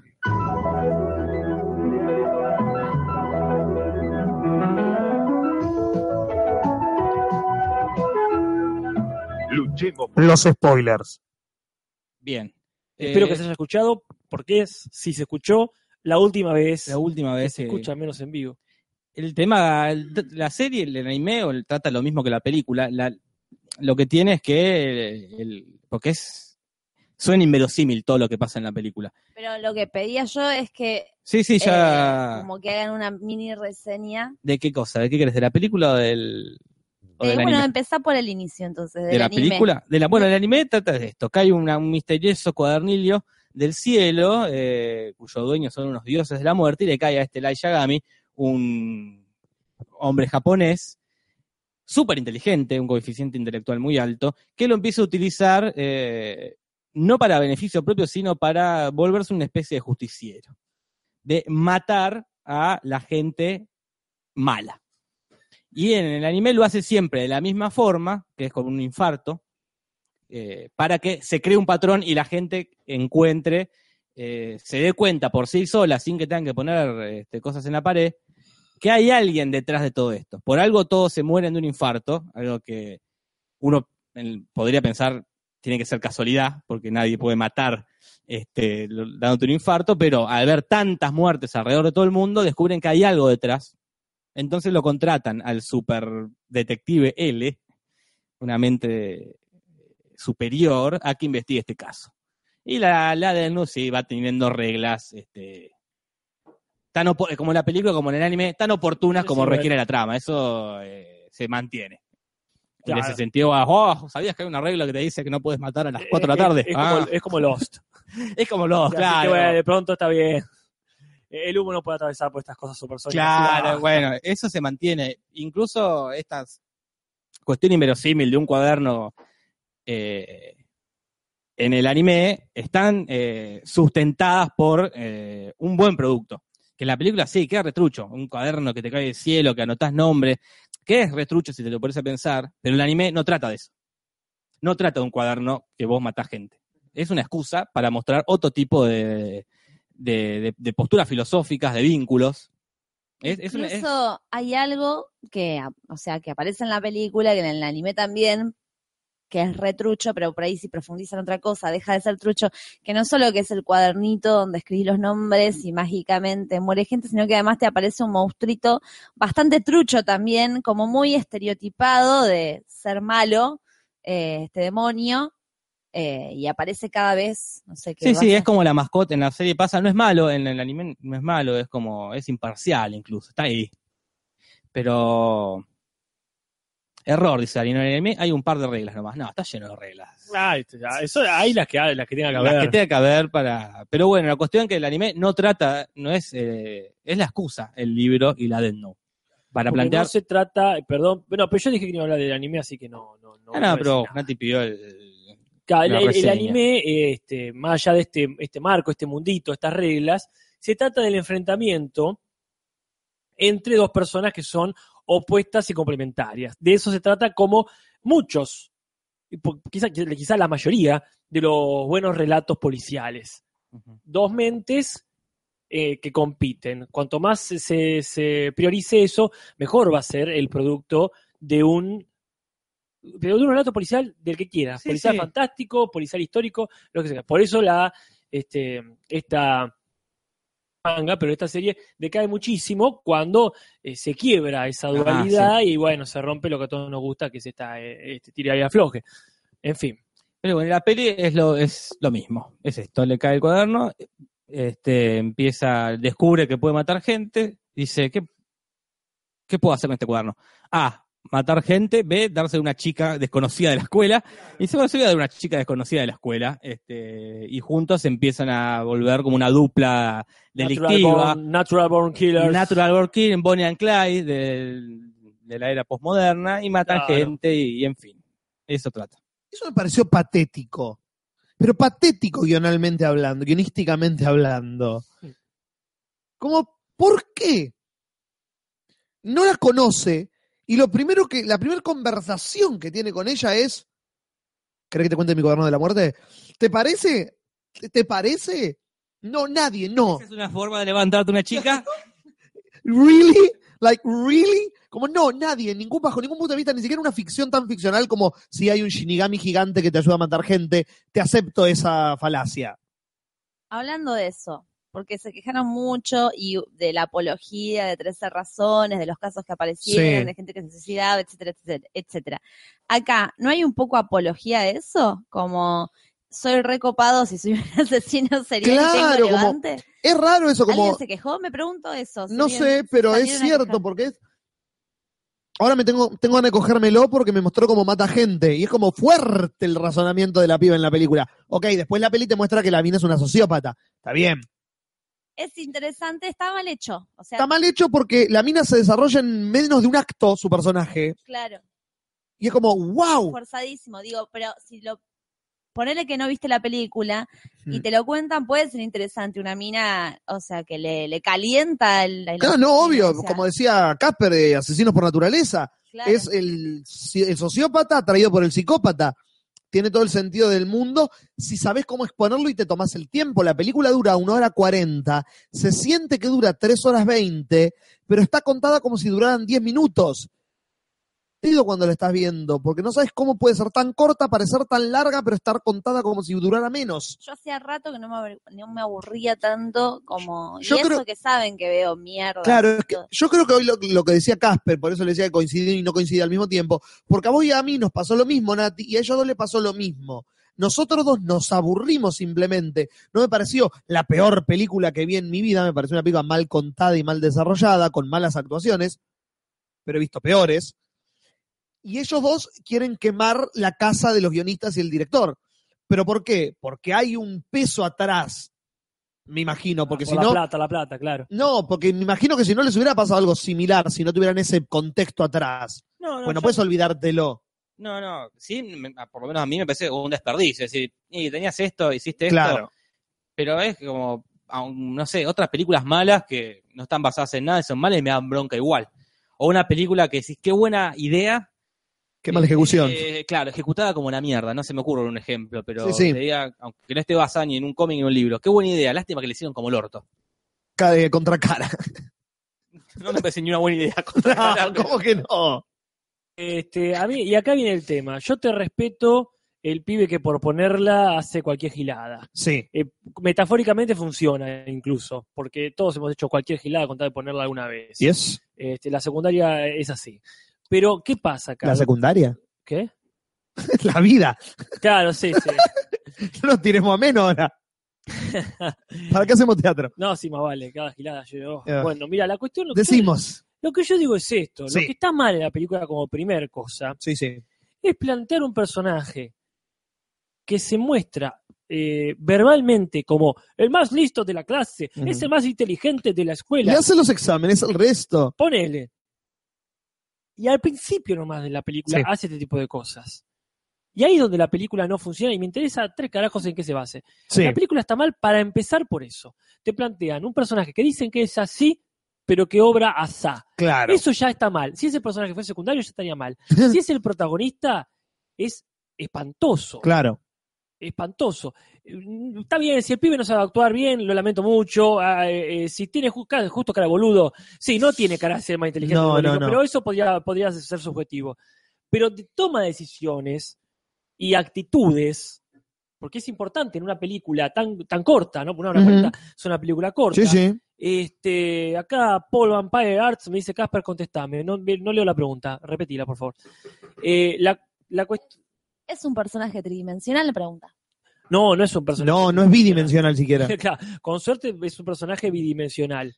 No, no, no, no, no llega a tener eh, diferentes facetas. No, para nada. No tiene, no tiene dos, este, dos facetas, mucho menos tres. ¿Cagaron a Light? Continúa la pregunta. Sí, No, lo recagaron. no voy a hacer referencia todavía a. Porque aparte son medio obvias las preguntas, las Sí. respuestas. Así que yo estoy hablando solamente de la película en sí. Eh, y acá pasa esto. Sí. Pasa esto y fuerte. El personaje principal no es atractivo, No. no genera empatía y por sobre todo se contradice. Vos te fijás, una excelente película que es perfecta, diga si se me permite Sí. la, la obviedad. ¿Qué escriben perfecto? ¿Cómo empieza? Con un tipo enseñándote a vender. Y vos decís, uy, qué groso este tipo, ¿cómo le enseña? Esto lo hemos charlado con René varias veces. Y el tipo, el alumno malo, vendedor, le dice, uy, pero a vender también es imposible. ¿Quién, ha- quién puede ser perfecto vendiendo? Y el tipo, que vos ya había desarrollado cierta, no te digo admiración, pero cierto respeto por el profe de la clase, dice, hay un vendedor que es así de grosso. Y vos decís, ah, listo. Nos van a mostrar al superhombre. Si te muestran un tipo que no es el mejor vendedor del mundo, eh, te estafaron. Claro. Ahora, este, eso es lo que pasa acá. Te refuerzan mucho, o sea, y si no va a ser tan buen vendedor, bueno, no digas que es el mejor vendedor. de Claro. todo. Acá cumplen, eh, digo, en Crimen Perfecto cumplen. Claro. Y acá no, pibe más inteligente, pibe más inteligente, y uno lo ve, y es un gil como uno, ¿eh? no, no menos ni más. No, no. Un gil de la vida. Pero sí, el protagonista tiene esa bidimensionalidad de, de desarrollo que es terrible y la, y la, eh, cuando agregan la piba, la terminan para mí de cagar. Porque no aporta nada. Y después leer, y acá sí tengo que hacer referencia a otras cosas porque me surgió la pregunta, porque después de ver la peli me puse a leer, a ver las comparaciones y las cosas y lo que decía la crítica y me puse a leer un poquito el argumento del original. ¿La piba no existe en la original? ¿Es un invento de la peli? Sí, existe, pero aparece después.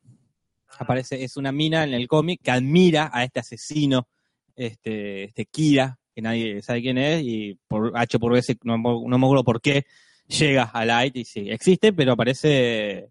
Él trabaja solo. Des- Después más adelante empieza a tener socios, pero no, no, existe, pero no, no así. Lo que ocurre en la peli ocurre por él, por decisiones de él. Y tiene otro nombre, como dice acá Parman, se llama Misa, eh, acá se llama Mía. Ah, bueno, pero todos los personajes tienen otros nombres. El padre, salvo Watami, que él, pues Light es Light, y L es L. sí, que acá lo justifican porque la madre era hippie. Me encanta esa justificación yanquinizada de todo, como te llamas Light porque tu madre era hippie. yanquinizan todo, menos los nombres, digo, ¿por qué no le pones Steve? Y si va a ser todo yankee la película, poner Steve y chupame la larga. Al mismo tiempo. Mientras escribís en el, en el Word, ¿qué lo dice mal? No tiene que Lo- decirlo. digo que puede llegar a tener la película es eh, las muertes, como las muestran, los- que es una especie de juego del miedo. No, juego del miedo no, la otra. eh, tiempo, destino, Destino final, final. tiempo final. Tiempo de ta, la ta, serie argentina. Destino final, qué sé yo, como que le pone una cosa, pero es recontra comercial al mismo tiempo, cosas ya vistas y todo, ¿no? Pero bueno, ponele que eso está bien hecho. A mí me, me pareció demasiado grotesco. Como que me pareció cuando la primera muerte, la decapitación, por ejemplo, fue como, oh, really, como tanto. ¿Qué, qué me, qué me querés demostrar que tan larga la tenés? Aparte, imposible que una escalera te decapite de esa manera tan perfecta el corte, como sin... Una cortadora de jamón. No, bueno, pero me parece que tenía que ver con la lógica esta de que la muerte se define en ese momento Sí. y si tiene que ser un hilo dental, por eso digo que me hace acordar Lisa necesita frenos. Perdón. Final. Como Sí, si sí, tiene no, que ser obvio. una servilleta de papel la que te corte las venas porque justo lo escribiste en ese momento, tiene que ser, en ese sentido me parece que es Sí, no, pero yo hablo del estilo de las muertes en general. En la segunda muerte, cuando el tipo se clava el tenedor y empieza a escupir sangre como si fuera una película de Tarantino. Me pareció grotesco el modo de las muertes y me pareció grotesco en un tono que no iba con el resto de la película.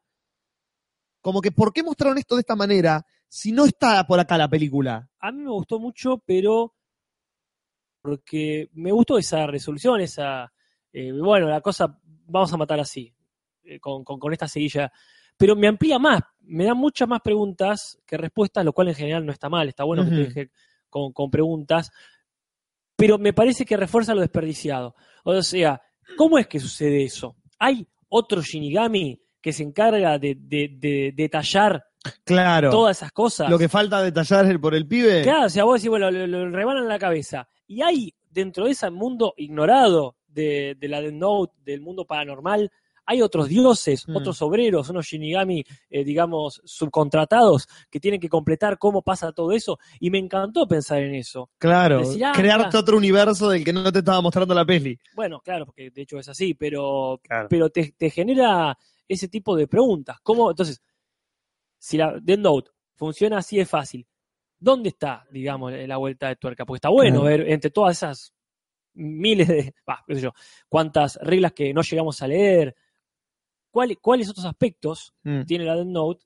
Claro. que, hacen, por ejemplo, con una escalera le corte la cabeza a un pibe? Ahí hablando del personaje, Carlita decía que no le parece que sea Misa, que es muy distinta. No sabemos, eh, por ahí no es ni Misa ni procesión, gracias. Este, pero, pero sí hay muchas diferencias y eso es la clave, me parece, con lo de los. La cómo leyeron estos personajes. Porque si, si la idea fuera original, si hubieran basado, como decía hoy, hoy vos, Casper, de hacemos la diferencia entre algo basado en una adaptación de o algo que es esto hecho película con actores, que son muy diferentes. Esto es eso hecho película. No hay con qué darle. No es una adaptación. Es la misma idea, ejecutada de la misma manera, pero mal. Entonces los personajes son los mismos. Entonces el problema principal de la película es que no entendieron a los personajes. Completamente de acuerdo, pero eso en general con vos, Julio, de siempre de las adaptaciones. Para mí hubiese estado bien que agarraban la Death Note, que le caiga a otro pibe de otro, a otro personaje y haga otra cosa. Eh, Está bien, pero acá decidieron hacer lo mismo de la serie, por eso está mal. Pero tampoco hicieron lo mismo en la serie, porque cerca de la mitad de la película encara por otro lado. Cosas forzadas para Pero mí. Para mí el, el- el problema no es, no es ni ese, ni que él sea negro, eh, o, o sea de otro color. La- eh, ¿Cómo justificás que The Room es mala? Por ejemplo. ¿Cómo justificás? Si no está basado, las películas pueden ser malas, eh, estén o no basadas en otra cosa, le sean fiel o no. Hay muchas películas que son recontra fiel, hay muchas de Stephen King que le son recontra fiel al, al texto y son malísimas. El Resplandor es buenísima y no tiene nada que ver con el libro Resplandor.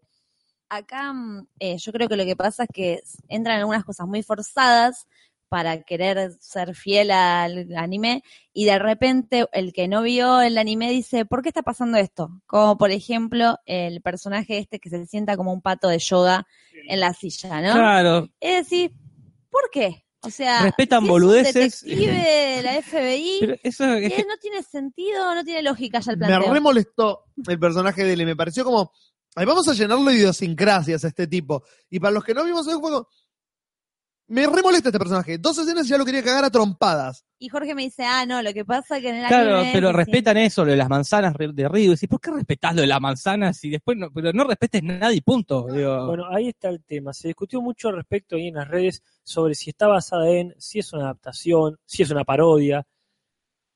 Este, pero lo, lo que tiene que hacer justamente cualquier adaptación, si nos vamos a meter ya en este tema, es eh, primero definir cuál es la esencia y después ver qué tanto vas a respetar o no la esencia. Al mejor estilo yankee, que le sale bien en algunos momentos y a veces no, se han quedado con la cáscara.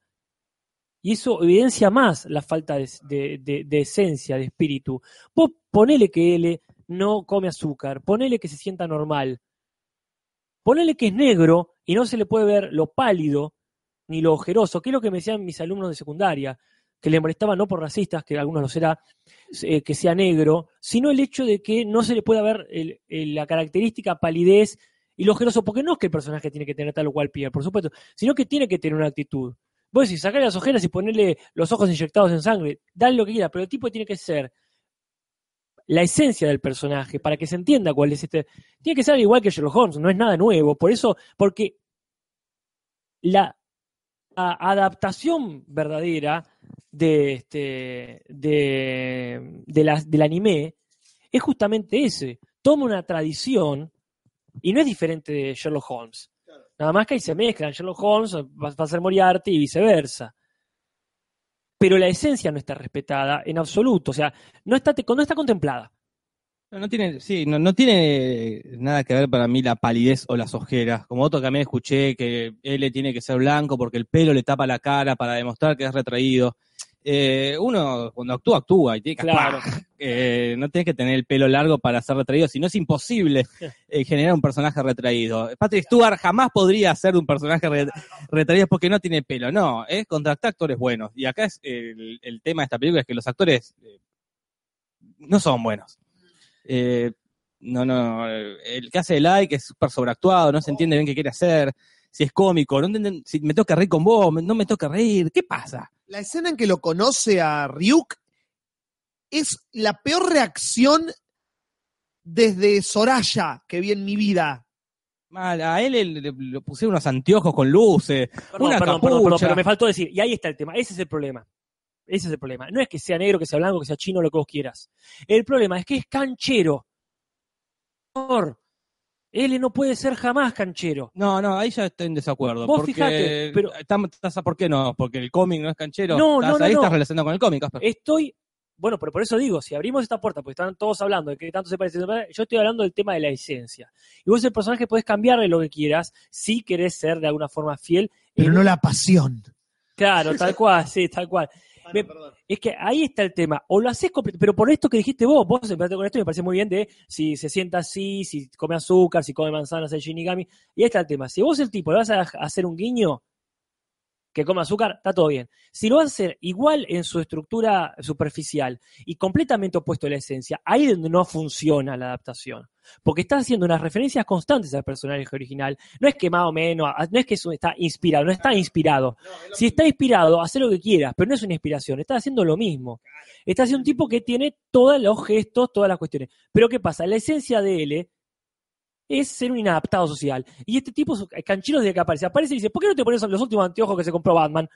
Y no, no tiene que ser canchero, porque ahí es donde, o, o no, o es recontra canchero y es otro personaje, buenísimo, o es un imbécil este, socialmente hablando, como es en la serie, y vamos por ahí. No, está mal que sea canchero, está mal que no sea nada, porque para mí ni siquiera es canchero. Es, a alguien de arte dijo, uh, tengo estos anteojos azules, vamos a poner los anteojos azules. Y otro dijo, uh, tengo una capucha buenísima. Y el actor dijo, yo lo voy a hacer así, eh, con una venda hasta los ojos. Como de, una mezcla de, de que no termina de ser nada, más allá de si respeto o no la esencia de algo original. No tiene, no tiene esencia la película. Siendo las 12 menos 5, yo iría eh, mostrando algunos de los audios que nos mandaron.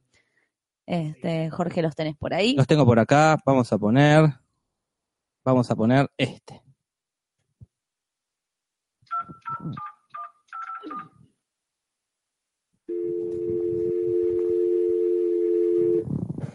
Hola, agradecemos su llamada y le informamos que usted dispone de 45 segundos para dejar grabado su mensaje. Indique por favor su nombre, número de teléfono y empiece cuando oiga la señal. Muchas gracias.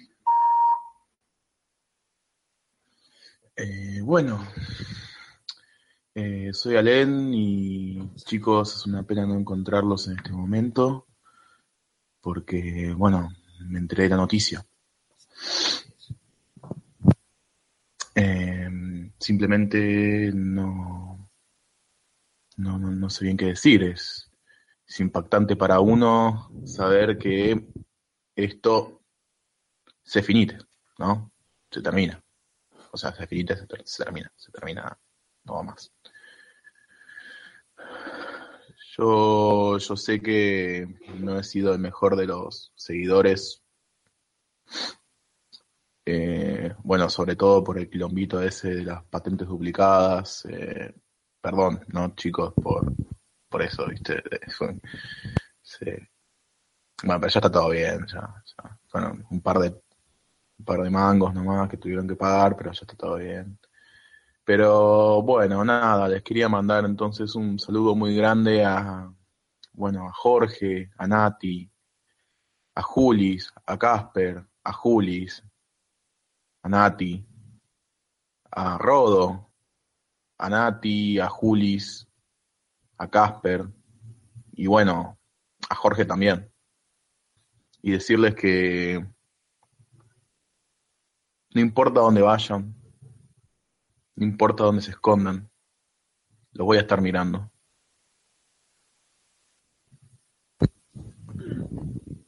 Termin-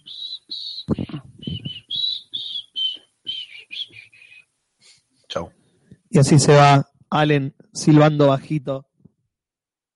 Sí, está prendido el micrófono.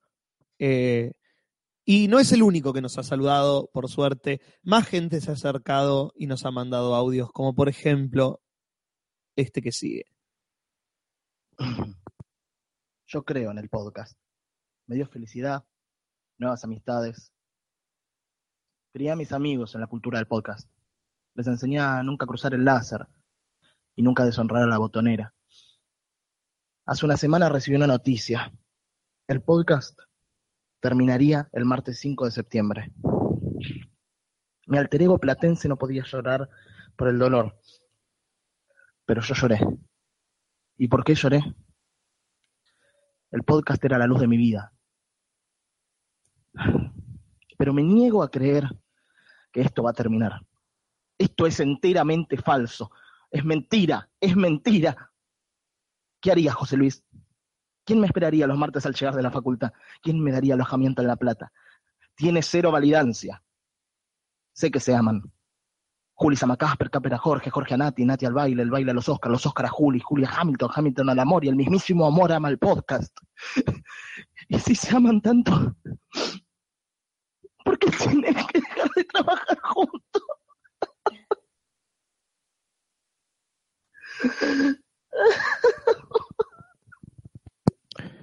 Fuertes palabras, fuertes y desconcertantes palabras de Fausto Sombra. Agradecemos la emoción puesta en el mensaje. La compartimos, pero ojalá yo pudiera estar tan emocionada como él. Pero no, Natalia. No, No, nunca lo tuviste. no. Me gustaría, ¿eh? Sí, Me no, ya sé que te gustaría- me has dicho. Me gustaría poder sentir cosas. Pero el tratamiento no me lo permite. No. Ya lo sabíamos eso igual. No hay que sorprenderse. Ya quedando cuatro minutos, sería lindo que la gente en el chat nos deje mensajes para leerlos. Mensajes finales, de despedida, porque este es un momento. Algunos nos vamos más contentos, otros como se van en, en pésimos términos, pero lo importante es que tiene que ser un. No tiene que ser una noche de lágrimas, sino una noche de risas. Sí, sí, que las, que las cosas que se han dicho, los platos que puedan haberse tirado y las, los, los parientes que hayan, que hayan sido heridos, no tiene que, que ahogar la alegría de, de- de algo que fue y fue hermoso. Pero hablábamos de Dead Note y tendríamos que cerrar como la idea final de esta película. Y la idea final es que es una poronga. Sí, sí, no, no sé si hay mucho más para decir. Sí, tremenda verga.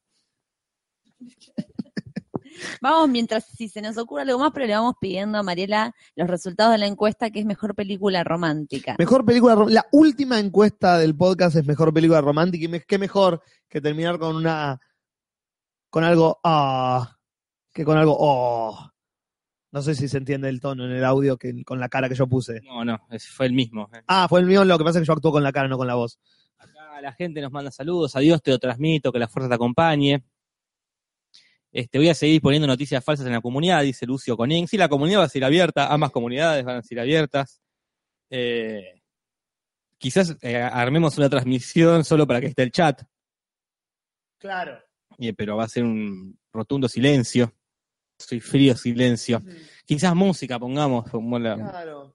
Como Aspen, como así radio, música vieja. Acá eh, Gastón Ascona dice, en la previa de mi cumpleaños, este es un placer. Upa. En la previa de, de mi cumpleaños, este es falta un par de comas de Gastón Ascona, es un placer recibir mis 31 años. Gracias chicos por tanto, siempre los tendré entre mis favoritos, aunque hoy les di un no me gusta. Pasa, pasa, pasa. Eh, feliz cumpleaños Ascona si es hoy. Este, o si es mañana. La gente nos sigue saludando. El podcast muere en invierno, pero no de frío. No, para nada. Esa es la idea, que no muera de frío. Claro, la idea es irse por la puerta grande de, de YouTube. Sí, sí, por los cuatro acá estamos muy contentos por el trabajo hecho, nos vamos todos en muy buenos términos, los cuatro, pero la, la idea es terminarlo bien, terminarlo en un buen momento y no en un mal momento. Claro. Y así como, como la gente eh, nos manda saludos por acá, no queremos dejar de, de pasar toda la gente, porque centenares de gente, algunos van a quedar sin pasar, pero cientos de oyentes nos mandaron audios y los queremos pasar para que ustedes los puedan escuchar, ¿no es así? Estás poniendo. Hola chicos de Te lo transmito, ¿cómo están? Eh, soy José Ordoqui, argentuso. Tuve el placer de participar de uno de sus podcasts. De hecho, es el único que escucho desde que lo grabamos. Pero me enteré que siguieron grabando un par más y hoy es el último que están haciendo. Así que bueno, me quedaría insistiéndoles a que, a que no corten y que sigan, pero me quedaré escuchando los que me quedan hasta que, hasta que les insistamos lo suficiente para que vuelvan. Un abrazo a todos. Bueno, gracias José, Eh, no hay insistencia que valga, ¿no? No, no hay nada que valga. Nada vale nada. Y todo vale todo. Y todo ¿no? vale todo al mismo tiempo, sí. Pero sí, eh, cuando Mariela tenga las... Acá tenemos el puesto 6. Ah, lo tenemos ya. Sí, el puesto 6 es Her. Her. de Spike Jones. ¿verdad? Claro, la película es con Joaquín Phoenix y una computadora. Scarlett Johansson, ¿no? Cualquier computadora. No, yo la dejé de ver a la mitad, porque me aburrió muchísimo. Mm, Yo no la vi. A mí me, me gusta mucho. A mí me gustó más eh, el anime. Y el puesto 5 estaba por ahí, ¿no? Puede ser que haya sido No lo 500 vi yo. días con Summer. Ah, 500 días con ella, como le pusieron acá. O También. 500 Days of Summer, como le pusieron allá. O Qué loca que es mi novia, como le pusieron en España. Es de culón, ¿eh? esa sí la rescato muchísimo, me encantó. ¿Qué se te había perdido? Sí, la rescaté el DVD, que Tiene la mejor metáfora de post-coito. totalmente, sí, sí, gran película. Pero no es una película de amor, dice Sotería. Sí que es una película de amor. ¿De qué? Porque el amor termina. Eh, entonces es ah. una película de amor. Es una película de tarjetas, de felicitaciones. Eh, el protagonista lo dice ahí, ahí cuando empieza. Y que, bueno, pero es una película que el protagonista es el amor. Claro. no la vi, que Me que chupa un huevo. Claro, claro. Lo que tiene que 500 días con, eh, con verano. Es, Claro. eh, es- está buenísima y todo, pero es como mucho más yankee, como más Hollywood. Y, que vamos bueno, no, pero digo, Her, ponele, me parece una película como Sí, hecha mucho por más gente afuera. compleja. Este, acá el puesto número 4, Mingo y Aníbal, que dice, ah, Contra las películas románticas. Qué peliculones. Sí, hermosa película. me parece que Her está como mucho más allá de una película romántica. Puede ser, eso sí, pero no la terminé de ver. Pero eh, para mí, 500 días o el verano más loco de mi vida es una gran película. Me parece que, porque el, el centro es el romanticismo. Puesto 3, The Room. Bien, Eso, claro, eso eh, no es una película romántica, no porque sea mala, sino porque el, el foco está en otro lado. Tendría que haber puesto número 7, me parece, Para- no, entonces. el- el- ah, está bien. No, está ok. bien, tiene un- no sé si es romántica. Yo sí sé, no, no es romántica. Es muy claro porque tiene sus momentos románticos, de hecho son clarísimos. Es, es tan claro cuando es un momento romántico que. Lo pasan varias veces. claro. Pero el puesto 2 sí es una película romántica, que es Un Buen Día. Y esa sí es una película romántica. ¿Te gusta o no? Fea o no, mal actuado o no, bien actuado o no. Es una película donde el amor es eh, el eje principal de la película. Es innegable que es romántica. Es innegable que es buena, si querés, o que es mala. Negable. Es completamente negable. Y vamos con el ¿qué puesto. Queda en el 2 y el El 1. uno. Ah, solamente el 1. Bueno, Puesto entonces. número uno queda. Y Mariela. Eso lo dice otra persona. No, sí, no es ese. Número uno, Mariela, cuando. Yo me arriesgaría a decir que ya me imagino cuál es. Sí, yo también. No sé si decirlo antes de que. Ay, no, puede ser que no y quedas re mal con toda la gente que hizo esa película. Yo, me- Eterno, Eterno 1 es Puesto Resplandor. Eterno 1, es una nave espacial. Es la nave espacial, uno. bueno, no había que decirlo. Nosotros ahora nos vamos en un viaje que va a durar décadas, décadas, Décadas. quizás no volvamos, en el Eterno 1, que es este nuestra nave espacial. Quizás, bueno, junten plata en un Eterno 2 y nos veremos allá Claro, del otro a- lado, del otro lado del ocaso. Claro. es el puesto 1, que también es una gran película romántica. Me da mucha pena que no esté la que voté yo, que yo voté Annie Hall, que me parece una excelente película romántica. A mí me genera violencia que no esté la que voté yo, que es realmente amor, que para mí es la mejor película romántica de todos los tiempos. Es perfecta. Tiene todo, tiene per- historias que terminan bien, historias que terminan mal. A Liam Neeson. ¿Qué querés? La vio poca gente, me parece. Sí, sí. La tiene que ver más gente. Yo no la vi.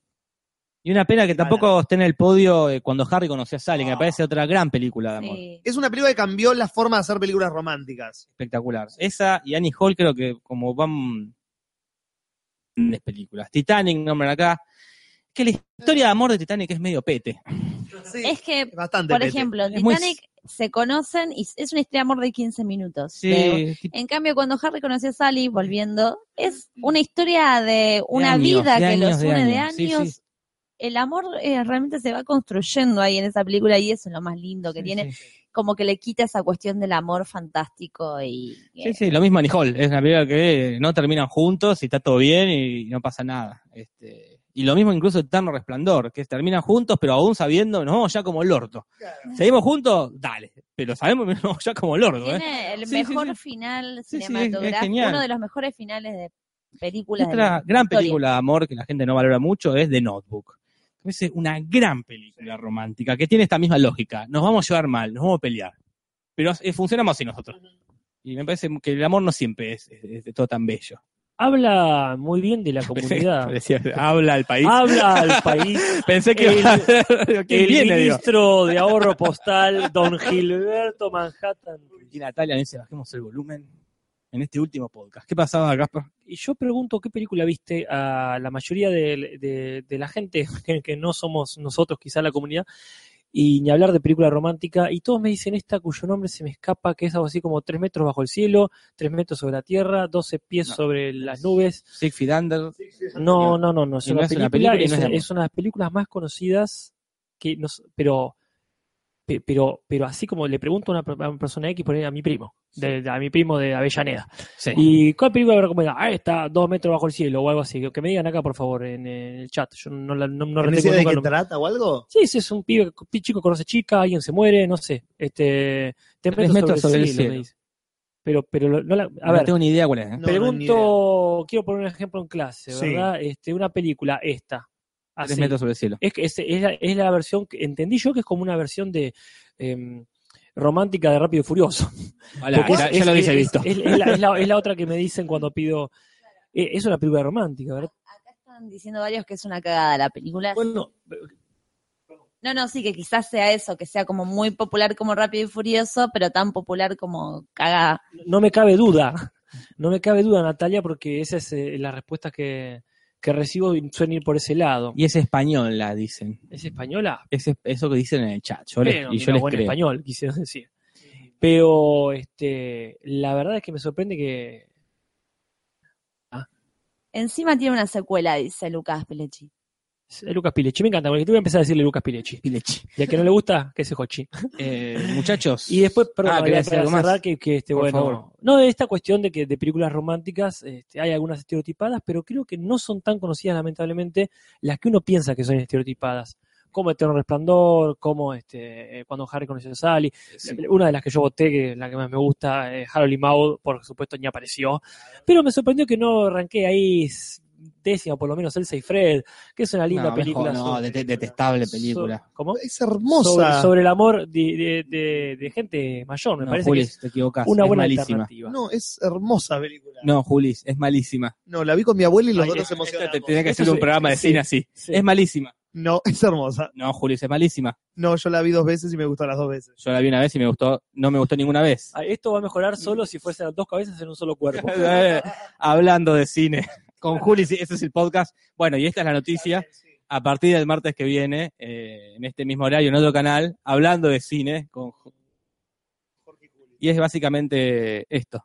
Fausto me recomendó el otro día Los Amantes del Círculo Polar, que me la recomendaron muchísimo. Sí, sí. Nada. Sí, me sorprende que no esté Casablanca también. Gran película de amor. Pero no es una película de amor. No es una película Es de amor con- solamente. Claro, exactamente. Ahí es una está. película con amor. Pero para mí eh, hay, No, un- se le- hay gran parte de la película dedicada al, al vínculo amoroso sí, que seguro, crece, seguro. pero sí, sí, no es solamente Pero es como romántica. Sí, sí, totalmente, totalmente. Se- Sería encasillado. como loco por Mary. No es solamente romántica, también es una comedia. Y por eso es una comedia romántica. Sí, sí, Sí, pero bueno, sí, ese pero- es un- más comedia que romántica. No sé. No sé, eh. no empecemos con la balanza No acá sé. de qué cosa es una cosa u otra, pero sí coincido que, que sería así como decir Es más de- comedia que comántica. Es como, para mí, ustedes son re sensibles con esta película, pero a mí me parece no para nada romántica. Casa Blanca. Ah, para mí sí, sí tiene mucho Como- romanticismo. No, no le veo nada, pero así.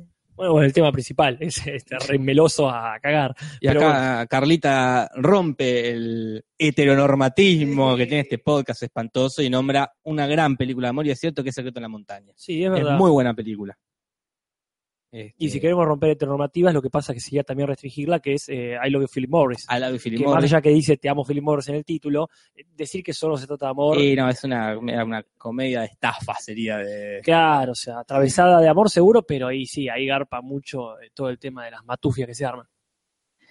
Bueno, es- llegó el momento de, vamos. de despedirnos para siempre, chicos.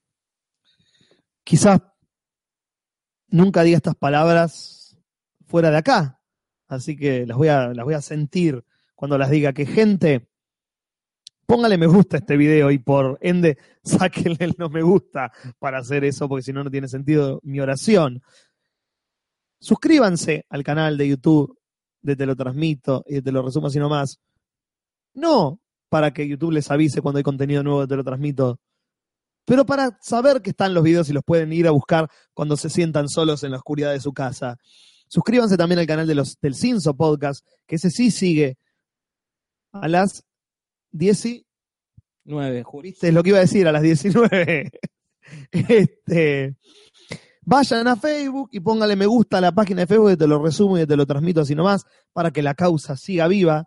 Vayan a la comunidad de Facebook de Te lo resumo y de Te lo transmito eh, podcast, que son las dos comunidades que hay, y ahí vas- van a seguir abiertas y va a seguir habiendo contenido, así que métanse en esas comunidades. Vayan a patreon.com y déjennos, barra te lo resumo, y déjennos unos dólares para que podamos, este, bueno, no podemos hablar de lo que tenemos que pagar ahora, pero después se van a enterar con el tiempo.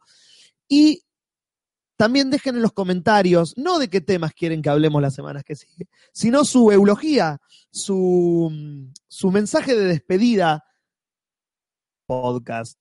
Todo eso y mucho más, no el martes que viene a las 22 horas por YouTube, sino en el imaginario de la cabeza de cada uno de ustedes. Y con eso, gente, no voy a decir hasta la semana que viene, sino hasta siempre. Fue un gusto haber trabajado con ustedes. Ha sido, han sido 125 serma- semanas hermosas que hemos pasado.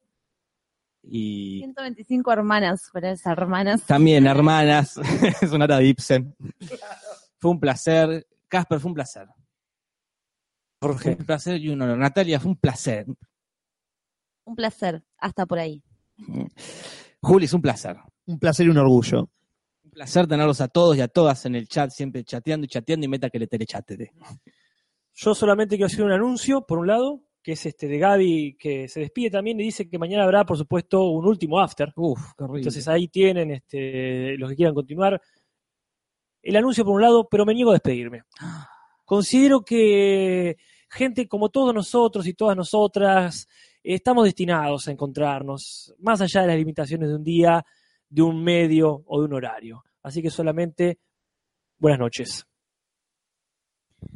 Bueno, muchísimas gracias. El otro día hablaba con Mariela y todo lo que generó la comunidad por fuera del podcast, que tiene que ver un poco con esto que dice Casper, ¿no? De negarse a despedir, porque la comunidad eh, es, es algo único que se generó y que la verdad que les agradecemos martes a martes y seguiremos chateando por ahí, armaremos un chat privado Sí. con, lo- con los que tengamos ganas, no sé, quizás no, no sé si con todos los que están acá en esta mesa. No, Eh, no, obvio que no. Pero bueno, no, en serio, gracias, gente, por estar ahí. Muchas gracias. Ahí Mariela dice que también hay previa. Yo creo que Mariela y Gaby deberían ya cambiarle el nombre, porque previa y after de qué, ¿no? Es la pregunta. Nos vamos con el, el último audio, el último saludito que nos han dejado. Eh, Fausto Sombra fue hasta los nuevos estudios de Telefe que quedan a orillas del mar, ¿no? porque son más jóvenes. Y lo entrevistó al mismísimo Rodolfo Barili para dejarnos un pequeño saludito. Así que eh, nos despedimos con ese audio. Para siempre. Y recuerden más que nunca, no se suiciden. Ni hoy, ni nunca. Hasta la próxima. No importa qué es lo que te falte, si vos podés pelear, no importa el resultado. Pero tenés eh, esa cosa de equipo. eh, Ese fuego sagrado, ¿no? Que hay que tener ahí. Creo que eso es lo que aprendí. Eso es lo mejor que aprendí acá. Horizontal, tratar de discutir todos, no llegar a esto se hace así, sino discutir qué hacemos, qué no hacemos.